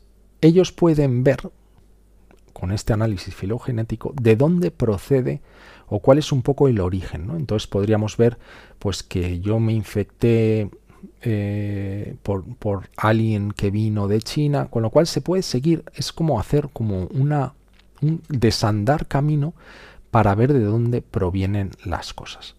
Aparte, este análisis filogenético, que por, por eso veis el mapa aquí, lo que nos dice es si hay mutaciones del virus. Este y otro virus muta, eh, es algo habitual en los, en los virus. Claro, lo que la gente le preocupa y todo el mundo dice, pero va a mutar. Bueno, la mutación no significa que el virus se vaya a hacer más virulento. De hecho, puede ocurrir que a medida que va mutando se vaya haciendo más flojo, eh, pero es algo a lo que hay que prestar atención. Si os fijáis en la parte de abajo de este gráfico, y he puesto ahí unas flechitas, estos picos son las mutaciones a los que los científicos necesitan prestar un poco más de atención. ¿Significa esto que esas mutaciones sean más peligrosas? No. ¿Significa que están mirándolas porque son distintas a las otras y hay que analizar si conlleva algún tipo de riesgo? Sí. Em, a día de hoy, con todos los científicos con los que yo he hablado, con todos los estudios que he leído, ninguna de estas mutaciones nos debería preocupar en exceso. Ninguna. Dicho esto, ¿puede cambiar la cosa y mañana que una de ellas se convierta en... Ojalá que no, pero podría ocurrir. Con lo cual, eh, espero haber respondido a tu pregunta sobre las mutaciones. Em, Juanma. Hola Pablo, he leído estudios que indican que el coronavirus afecta más a los hombres a través de sus testículos. ¿Qué hay de cierto en eso y cómo afecta? Pues mira, Juanma, eh, no lo tengo mm, por aquí, pero lo leí ayer precisamente, un estudio mm, todavía en preimpresión. Y el otro día me llegaba una pregunta por Twitter que me decía, oye, ¿qué significa que esté un, eh, estudio en preimpresión? Pues significa que no lo han revisado otros grupos de trabajo, lo que se denominan pares, y ese estudio pues no se ha publicado en revistas como Nature o bueno, estas revistas de prestigio en las que publicar una investigación pues tiene que pasar un proceso de revisión, etcétera, etcétera. En preimpresión significa que se cuelga el estudio en algunas plataformas a, a las que otros bueno, son, la mayoría de ellas son de acceso absolutamente público y que entonces tú puedes revisar, comentar una vez que se pasa ese proceso de revisiones, pues dice, la gente dice, oye, pues esto está bien hecho, esto tiene sentido, pues se publica, entonces aparece. He leído un estudio, todavía en preimpresión, sobre el tema de los testículos a raíz de unas autopsias que se han hecho en China y no han encontrado mm, restos del virus ni en los testículos ni en el semen. Como digo, preimpresión con pinzas, pero eh, esto es lo que el estudio al que yo he tenido acceso eh, he leído. Eh, Nuria Badenas nos dice, si estás vacunado de la neumonía, ¿ayuda a tener alguna protección? Gracias. Pues mira, Nuria, no tengo la respuesta. Lo que sí que he leído es que hay estudios en curso que están investigando si el tener alguna vacunación anterior no solamente de la neumonía, sino de la triple vírica, por ejemplo, podría ofrecer algún tipo de protección extra. ¿Qué significa esto? Significa que no es que tú no te vayas a infectar, pero posiblemente te afecte en manera muchísimo más suave. O que lo pases sin tener síntomas, es decir, que estés infectado, pero que no tengas ningún tipo de síntoma. Eso Mm, a ti te ayudaría, pero no significa que tú no puedas contagiar a otros. Como te digo, esos estudios todavía están en curso. Parece que en algunos casos eh, sí que, mm, como te digo, parece que hay algún tipo de protección, pero son estudios que hay que corroborar. Marigold, bueno, esta pregunta me ha llegado, mm, no sé, la infinidad de veces eh, que me ha llegado por, por Twitter. Marigold nos pregunta, ¿qué hay de la cierta predisposición de algunos grupos sanguíneos a ser candidatos a mayor gravedad si te contagias? Pues mira, como me había llegado, y digo, a ver si me va a caer en el examen, pues me he preparado un artículo que os quería enseñar. ¿Vale? ¿De dónde viene esto? Eh, se hizo un estudio que está colgado y podéis acceder a él en China, en un hospital de Wuhan precisamente, donde se estudió el, bueno, cuál era la, prevalencia del virus en aquellas personas que tenían diferentes grupos sanguíneos. Entonces ellos dicen, mira, la población de Wuhan, el 30 y... voy a hablaros, voy a intentar para no confundirme y daros las cifras bien. la población de Wuhan, el 31% tiene el grupo sanguíneo A, el 24% tiene el grupo sanguíneo B, el 9% tiene AB y el 34% tiene tipo O, ¿vale? O 0, ¿vale? Cuando analizan el porcentaje de gente que se había infectado por el virus, ven que el 38% eh, de los infectados eran de grupo sanguíneo A. Claro, ellos dicen, oye, el 31% de la población es de grupo A, pero el número de infectados es el 38, con lo cual parece que los, las personas con el grupo sanguíneo A les afecta más, mientras que los que tienen un grupo sanguíneo O, o 0, les afectan un 25, afectados hay un 25%, mientras que gente con ese grupo sanguíneo es el 34%, con lo cual parece que a los que tienen grupo 0 o O eh, les afecta menos.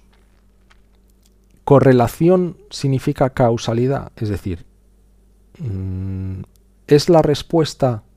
Pues parece que no. La muestra era de 2.300 personas, 2.173. Em, hay que seguir investigando. Eh, de hecho, es un estudio que se ha puesto bastante... Parece que no hay consenso. En la gente que ya lo está revisando, parece que ellos no tienen consenso.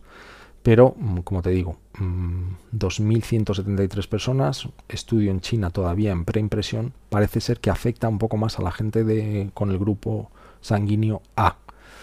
A confirmar. Como te digo, mucha gente lo pone con entre comillas. Más cosas. Luis Herreras Yuso. Doble pregunta. Vamos para el doble.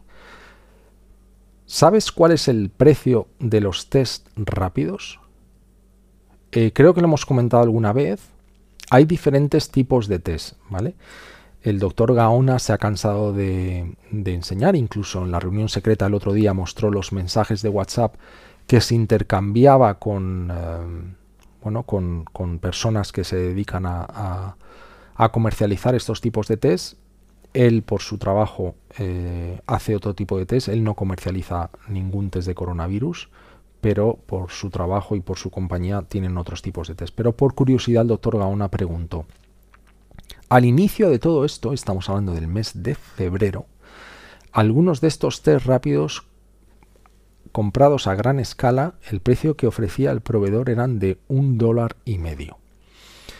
Yo he tenido conversaciones con personas que en este momento están comprando test serológicos para estudiar la inmunidad, comprados en grandes cantidades.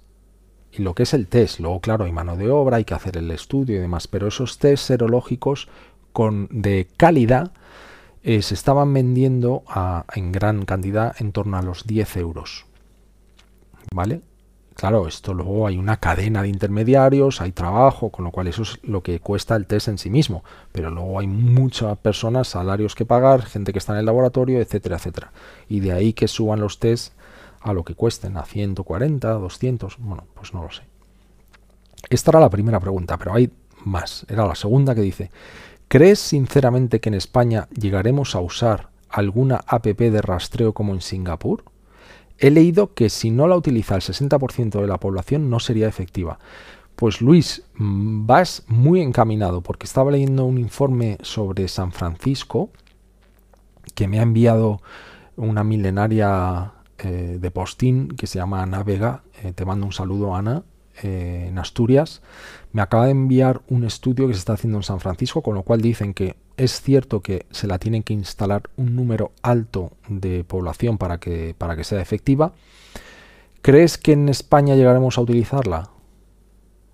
Yo creo que es efectiva y yo creo que no vamos a tener la capacidad de hacer el trabajo de rastreo de forma humana, o por lo menos no solamente con humanos.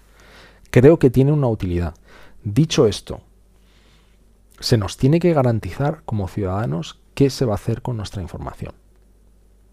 Que tenemos que tener un mínimo de garantías. Creo que lo que ocurrió eh, a principios de esta semana, que lo he comentado antes de pasada, es muy mala noticia que ese desarrollo europeo eh, se haya abandonado. Creo que es muy mala noticia. Eh, porque, bueno, como te decía, creo que se deben proponer alguna serie de medidas de protección, qué se va a hacer con esa información, dónde va a estar alojada, quién va a tener acceso a ella, qué va a pasar una vez pase todo esto, se va a destruir, etcétera, etcétera. Creo que se tienen, pero que tiene uso, no hay duda, no hay duda de que tiene uso y que sería efectiva. Tema mascarillas, yo creo que hay un montón de temas de las mascarillas. Dice Spangsberg. No sé si he pronunciado bien. Spangsberg. Es un nombre muy chulo. Dice, hola, ¿cuántos días podemos llevar a reutilizar una mascarilla KN95? En mi caso, estreno una cada 15 días para ir a la compra, voy dos veces al mes y luego la reutilizo para pasear al perro por el parque. ¿15 días es un uso razonable? Bueno, lo primero eh, una mascarilla KN95, ¿qué significa eso? Porque seguro que habéis oído hablar mascarillas quirúrgicas, mascarillas FFP2, mascarillas FFP3, N95, KN95. Bueno, al final, todo eso son diferentes protocolos eh, de un cierto número de partículas de un cierto tamaño que eh, se filtrarían o que, que, podrían o tú emitir o absorber. ¿vale? La KN95 es un protocolo asiático que es semejante a la N95 americana y que comparándola con las mascarillas a las que tenemos, ojalá tuviésemos acceso a ellas, estaría entre la FFP2 y la FFP3. Lo primero es que la OMS y todas las organizaciones y todos aquellos que sigan diciendo que no hacen falta las mascarillas, eh, yo, sinceramente, mmm, no me voy a calentar con esto. Mascarillas las tenemos que llevar todos. Todos. Hechas con un trapo, con una camiseta, como queráis. Todos tenemos que llevar mascarillas. Y si tenéis acceso a buenas mascarillas, mejor.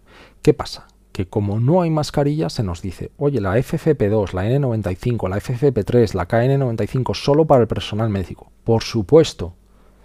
Por supuesto, ellos están en primera línea de batalla. Estos les hemos mandado a luchar a la guerra con lápices. Están tirando así lápices. Por eso se infectan tantos. Y eso es, vamos, mm, terrible, ¿no? Entonces, ojalá que lo que haya vaya a estas personas. Pero claro, si yo tengo miedo y tengo acceso a una FFP2, pues también la voy a comprar. Yo tengo mascarillas FFP2 que yo uso. Sobre tu pregunta, ¿cuántos días, cuántas veces? Vamos a ver, esto depende de la exposición que tengas. Si eres una enfermera, si eres un médico que estás tomando muestras con hisopos eh, en un hospital, pues tienes una exposición bestial comparado con contigo o conmigo yendo a sacar al perro al aire libre, ¿no?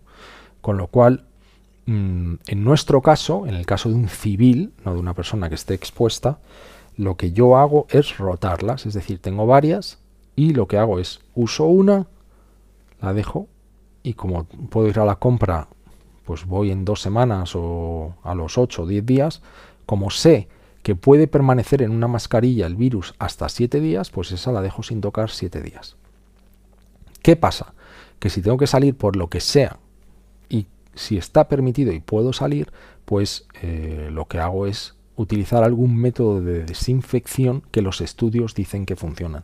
¿Cuáles son esos métodos de desinfección? Hay varios y se ha probado, yo, claro, la gente me pregunta, ¿pero podría hacer esto? digo, mira, yo es que no lo sé, yo te digo lo que dicen los estudios y yo he hecho experimentos en mi casa sobre cosas que yo hago y los he compartido, pero no para que lo hagáis vosotros, ¿vale? Eh, porque claro, eso conlleva unos riesgos. ¿Yo qué hago? Yo no os lo estoy recomendando, pero yo la meto en el horno con el ventilador durante 30 minutos a 70 grados, que es lo que dice el estudio que inactiva el virus. Pues yo eso, cuando tenía una sola mascarilla y he tenido que salir por alguna razón en ese intervalo antes de siete días, pues hacía eso. Si tú tienes varias y las puedes rotar, oye, a lo mejor rotarlas ni hornos, ni eh, luz ultravioleta, que también es otra forma de desinfección, eh, ni nada. ¿Vale?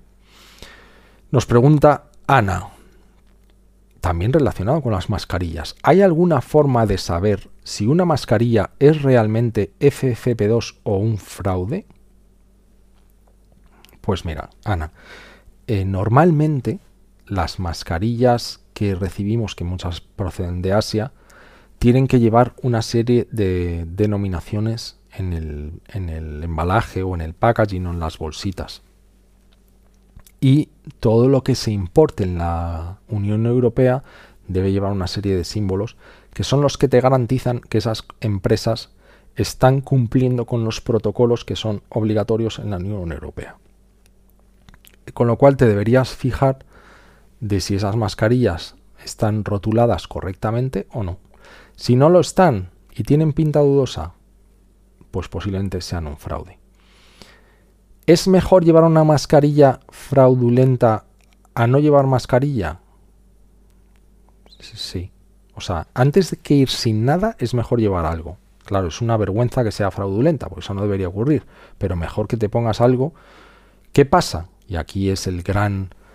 Bueno, es que, claro, el cabreo que me he cogido esta semana con eso parece ser que nuestros sanitarios han estado usando mascarillas falsas. ¿Qué pasa? Que esa gente está muy expuesta, con lo cual, eh, claro, mm, pues se, ha producido un número de contagios e incluso he escuchado que va a haber acciones legales eh, por, por, ello, porque hay, hay gente que se ha infectado sanitarios por haber utilizado dichas mascarillas.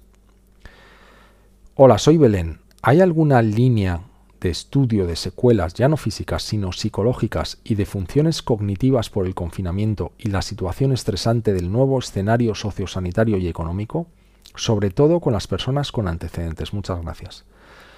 Pues mira, Belén, la persona que mejor podría responder esta pregunta es el doctor Gaona, porque él es médico psiquiatra y él te podría hablar mucho sobre las consecuencias eh, psicológicas que puede tener esto. Yo mi opinión humilde personal sin ser médico es que mm, yo creo que es un poco pronto también para ver las secuelas. O sea, llevamos confinados eh, unas semanas y seguramente todos estemos un poco fastidiados. Eh, y es difícil porque estamos acostumbrados a entrar y salir cuando nos dé la gana y que a algunos pues nos afecta más que a otros. Personas que tienen predisposición o personas que tienen afectaciones psiquiátricas, pues seguramente esto les afecta más, pero se harán estudios, se harán y seguro que ya hay estudios. Yo no he leído todavía ninguno sobre la segunda parte de tu pregunta sobre las funciones cognitivas, pues los pediatras una de las cosas de las que tienen miedo y por eso la presión también cuando los expertos Em, pues son consultados a nivel de gobierno pues para, ese, para establecer esos protocolos de desescalada, pues estas cosas se tienen en cuenta. El que un niño no pueda ir al colegio por mucho telestudio, videoconferencia, pues ese niño no se está relacionando con sus compañeros y en una fase de desarrollo en el que eso es vital, pues puede tener un impacto. ¿Conocemos el impacto? Yo no lo conozco. ¿Seguro que va a haber estudios que demuestren que eso impacta de alguna manera? Yo apostaría a que sí. Apostaría, pero llegarán. Eh, Alicia Dimet nos dice, Pablo, ¿qué opinas de las, mamparas, de las mamparas, perdón, qué opinas de las mamparas de metraclirato que se están planteando instalar algunos bares y restaurantes? Esta es la pregunta, Alicia, del millón de dólares. Mm, hemos visto eh, creo que son fotos en Hong Kong, no tengo ninguna, es una pena, pero hemos visto restaurantes en los que estaban, pues restaurantes tipo fast food, de hamburgueserías, en los que veíamos esos sillones de unas cuatro personas y veíamos que entre medias se, instauraba una, una especie de mampara. He leído hoy que la Comunidad de Madrid ya está encargando mamparas porque claro, la hostelería es un sector estratégico en este país que da empleo a muchísimos eh, mil millones de personas en este país y eh, fundamental. ¿no? ¿Qué ocurre? Mm, ¿Nos va a proteger eso de una infección? Bueno, pues eso es una gran pregunta. Eh, es una gran pregunta a la que todavía sabemos muy poco porque todavía Sabemos que cuando alguien estornuda o alguien tose, pues eso se deposita en una superficie, con lo cual el tener una mampara, oye, pues te dice que ya tienes una, una protección más. ¿Qué pasa? Que tenemos estudios, por ejemplo, hay un estudio también en preimpresión, es decir, sin revisar, que os lo voy a intentar enseñar, porque creo que lo tengo por aquí, de un restaurante, que esto no sé si habéis, si habéis dado con él, pero mm, está relacionado con la pregunta de cierta manera porque hablaba sobre el sistema de aire acondicionado. Esto es un estudio que se hizo en China, que está todavía sin revisar por pares, en el que se analiza el contagio producido en un restaurante y mm, lo que veis son las diferentes mesas, la mesa A, la mesa B, la mesa C, la E y la F, y los circulitos son personas. Las personas que tienen un circulito rojo alrededor son personas infectadas, que no lo estaban hasta ese día. El individuo A1, asintomático además, era una persona que no tenía síntoma ninguno, fue el que contagió a todos los que veis con el circulito rojo. Claro, aquí no había mamparas ni nada. Entonces, ¿qué es lo que se ha hecho? Pues se ha analizado cómo se pudo producir ese contagio. Claro, esto estáis viendo aquí una superficie que sin tener una escala, pues bueno, está la escala aquí abajo, ¿no? Pero veis que tiene 6 metros por 5, es decir, estamos hablando de una superficie de 30 metros cuadrados, estos son paredes, aquí teníamos mm, un cristal y esto que veis aquí a la derecha es el aire acondicionado. ¿Qué ocurrió? Se han analizado las cámaras de seguridad y luego se han llevado estudios a cabo en el restaurante para analizar los flujos de ese aire acondicionado. La teoría de cómo se produjo el contagio es que fue el aire acondicionado el que expandió el virus hacia esas otras personas. Posiblemente no a todas, pero seguramente algunas de las mesas B y C. Y diríais, oye, ¿cómo se pudo infectar el de la mesa C? Pues lo que vieron es que el aire que partía prácticamente de sus cabezas recorría toda la superficie del restaurante, rebotaba en la pared y volvía hasta infectar a los individuos C1 y C2. No se han encontrado muestras del virus activas en los conductos del aire acondicionado, pero esa es la teoría. Esto es un estudio, es el único que he leído al respecto, que está en revisión, pero que, eh, bueno, pues hay que tener, mm, hay que corroborar si esto es así, ¿no? Con lo cual habría que tener eh, ojo con el tema de los aires si esto se llegase a confirmar. Yo creo que de ahí también surge el que el número de licencias de terrazas una de las cosas que se está analizando, y leía también sobre la Comunidad de Madrid, es que se va a intentar dar más licencias para que, eh, sobre todo ahora que llega el verano, pues bares o restaurantes que no tenían terraza em, puedan ponerse fuera siempre y cuando no se moleste a los vecinos. Esto todavía estoy hablando de protocolos que no están aprobados, son cosas que se manejan, que están encima de la mesa pero que no están confirmadas y que son eh, trabajos que se están llevando en este momento a cabo. Tengo amigos que trabajan en el mundo de la hostelería y sé que están ocupados, no he podido hablar con ellos personalmente, aunque lo quiero hacer para ver qué es lo que se está haciendo de primera mano, porque son gente que bueno, tiene franquicias del tema hostelería y es un tema que me interesa también a nivel personal. Em, con lo cual, cuando tenga más información, la compartiré. El tema de las mamparas yo creo que ayudará, pero hay que corroborar si esos estudios se, em, se confirman. Ángela Pons. Ángeles, perdón. Ángeles Pons. ¿Por qué la peor mutación o rama del virus es la europea y Nueva York? Pues Ángeles, mm, no lo digo yo, te voy a decir quién lo dice, lo dicen los virólogos y lo dicen los que han analizado las secuenciaciones que veíamos en este gráfico. Ellos no creen que haya una cepa más violenta que la otra no creen que nosotros nos hayamos visto azotados por una mutación del virus que sea más letal. no es su opinión. De hecho, os quiero compartir otra cosa, voy a ver si la puedo encontrar. Una entrevista eh, que os recomiendo encarecidamente que leáis. Mm, se ha publicado en el periódico El Confidencial y era es el famoso virólogo Andrea Crisanti, que es el que eh, bueno el que ha, logrado contener la situación del brote en el, en el Véneto. Es una entrevista que no tiene desperdicio, en el que habla de inmunidad, habla sobre el tema de los test, habla sobre, sobre muchas otras cosas y una de las preguntas que le hacen es eh, precisamente la que haces tú. Si podría haber alguna mutación del virus que fuese más violenta y que nos hubiera llegado aquí a España. Él dice que no se lo cree y coincide con los estudios que yo he leído y con las conversaciones que yo he tenido con virólogos y con esos análisis filogenéticos de los que hemos hablado antes. Así que parece que eso no es así.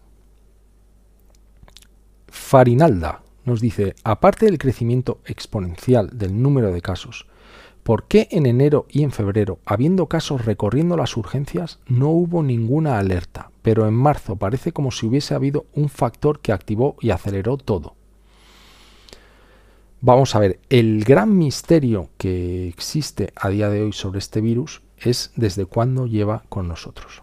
Hay teorías, he leído estudios serios en Inglaterra, creo que es de Cambridge, eh, que proponen o que sugieren, mejor dicho, que este virus lleva con nosotros desde septiembre.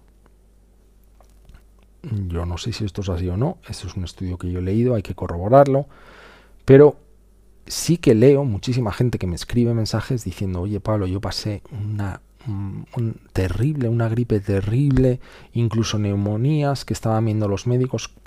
¿Puede ser que este virus lleve con nosotros desde antes de marzo? Pues puede ser.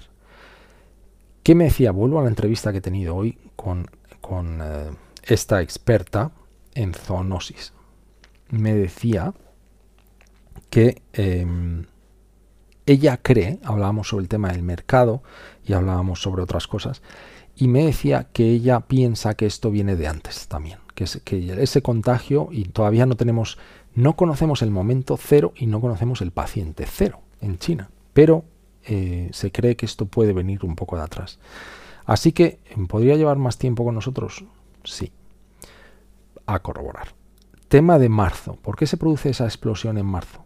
Pues como, ¿cuál es la teoría? Lo que sí que sabemos es, o, lo que se, está conociendo, porque aquí saber es que con certeza no sabemos nada y menos yo. Pero lo que los científicos dicen es que este virus es muy contagioso por clústeres, por grupos. Os lo que os comentaba de la iglesia en Corea.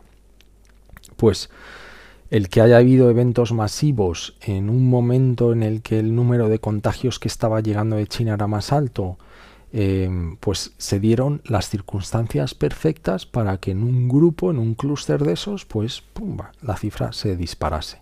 Ocurrió en Italia, ha ocurrido en España, ha ocurrido en muchos otros lugares.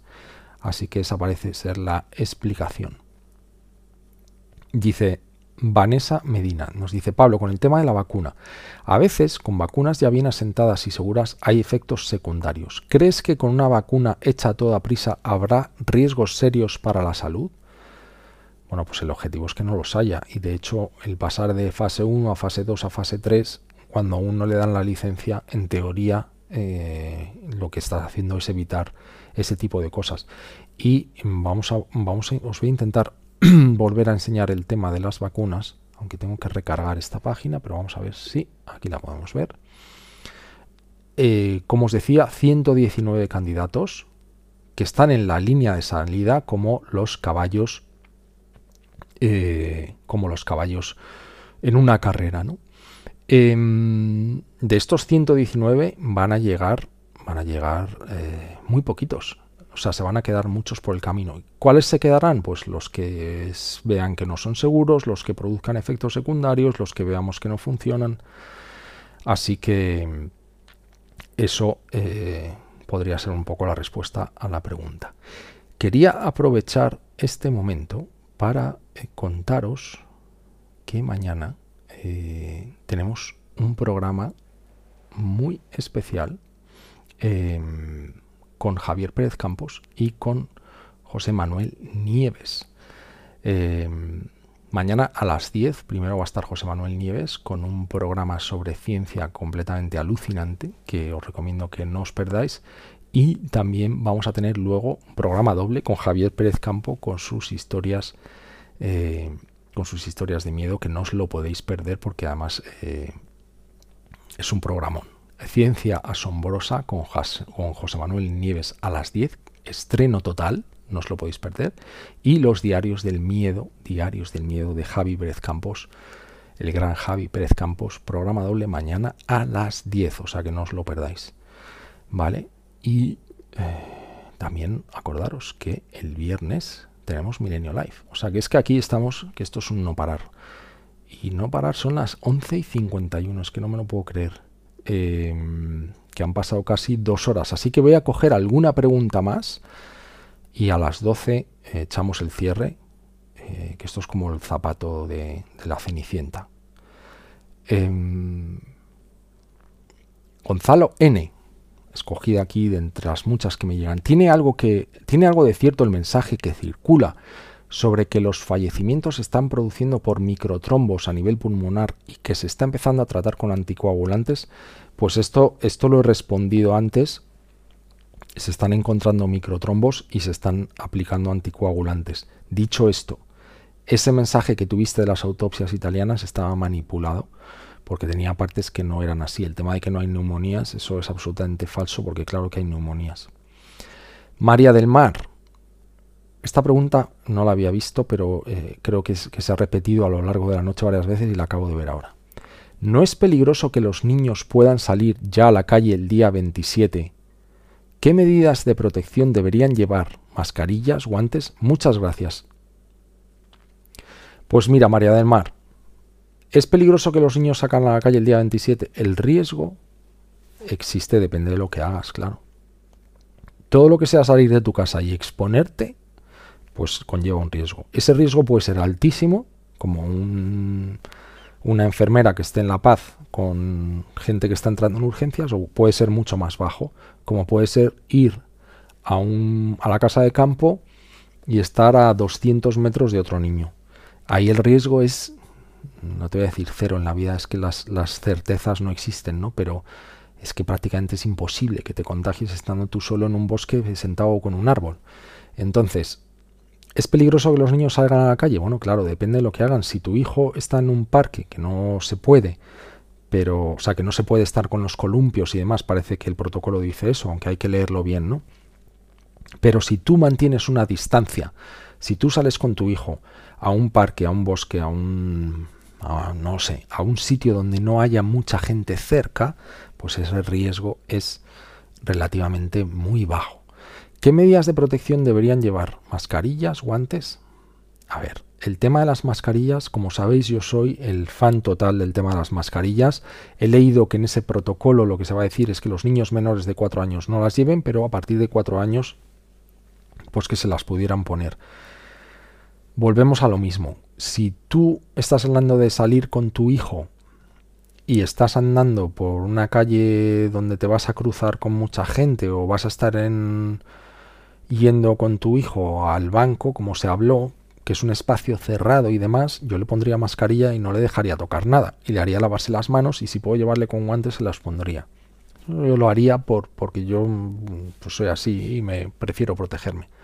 Si me dices que vas a estar con tu hijo en un jardín que no hay nadie, pues oye, eh, no te voy a decir que no tal, pero el riesgo disminuye, ¿vale? Y Chisu va a ser la última pregunta, porque son las 11 y 55. Así que Ichisu va a ser la última pregunta esta noche. Daros las gracias por estar ahí, por aguantarme. Em, pero Ichisu, ¿Cuál es tu pregunta? Al margen de la desescalada del gobierno, tú personalmente, ¿cómo lo vas a hacer, Pablo? Yo creo que voy a seguir lo que tú hagas.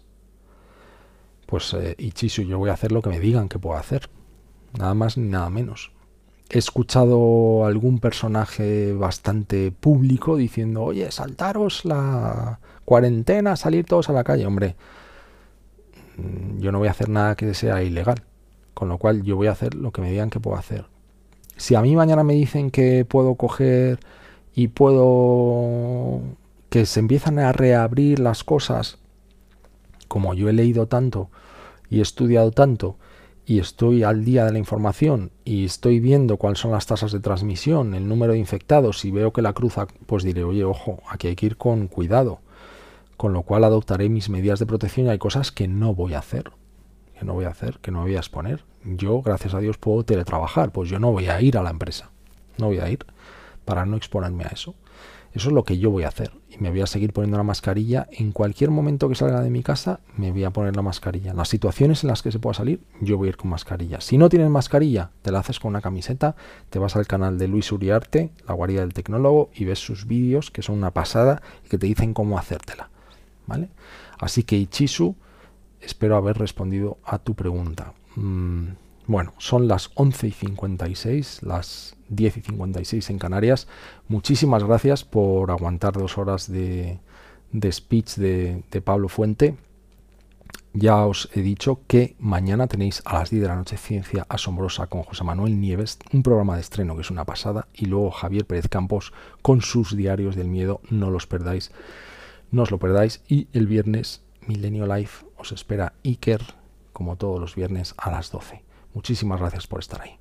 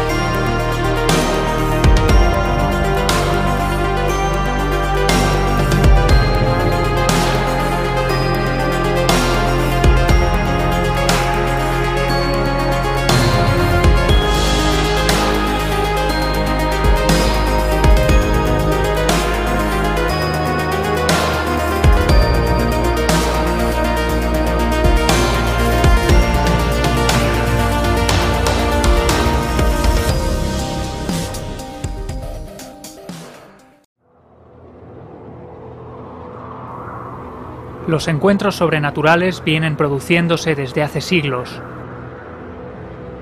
Sombras errantes, figuras espectrales, fantasmas.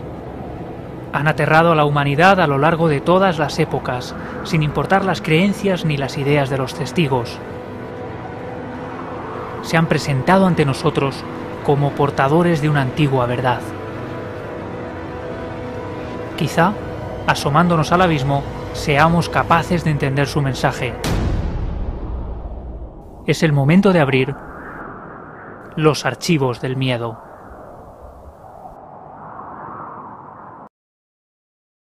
Mira ese punto.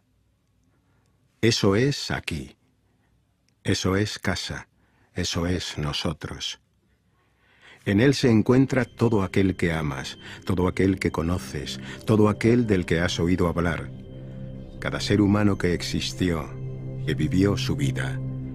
La suma de nuestra alegría y sufrimiento, miles de confiadas religiones, ideologías y doctrinas económicas.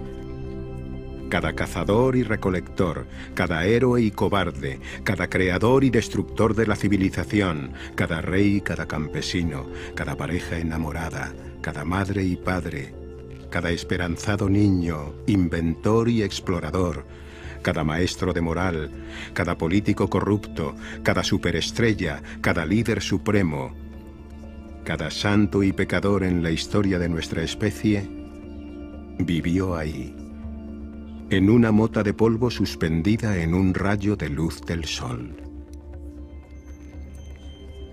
La Tierra es un muy pequeño escenario en una vasta arena cósmica.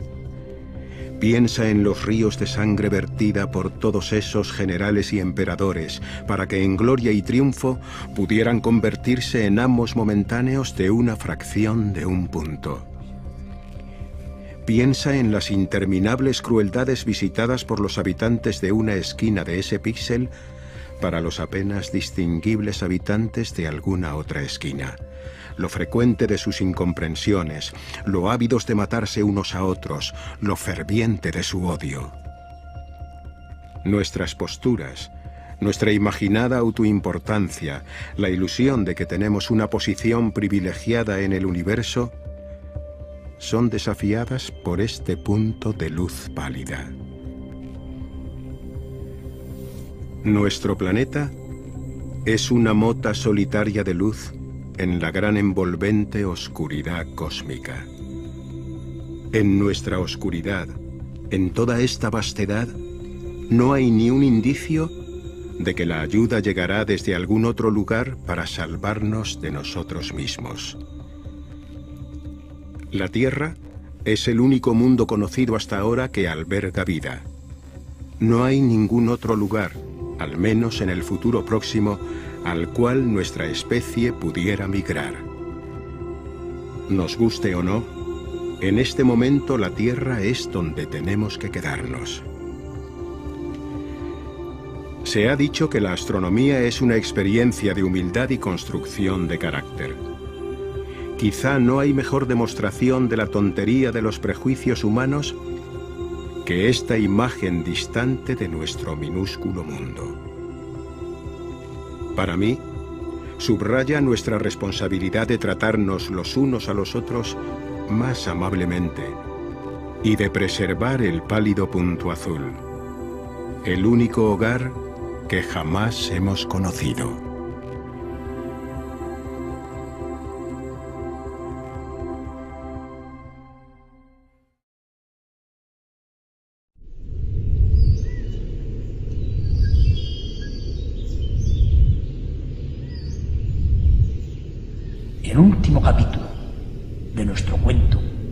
Merece bien el título del fin de una estirpe.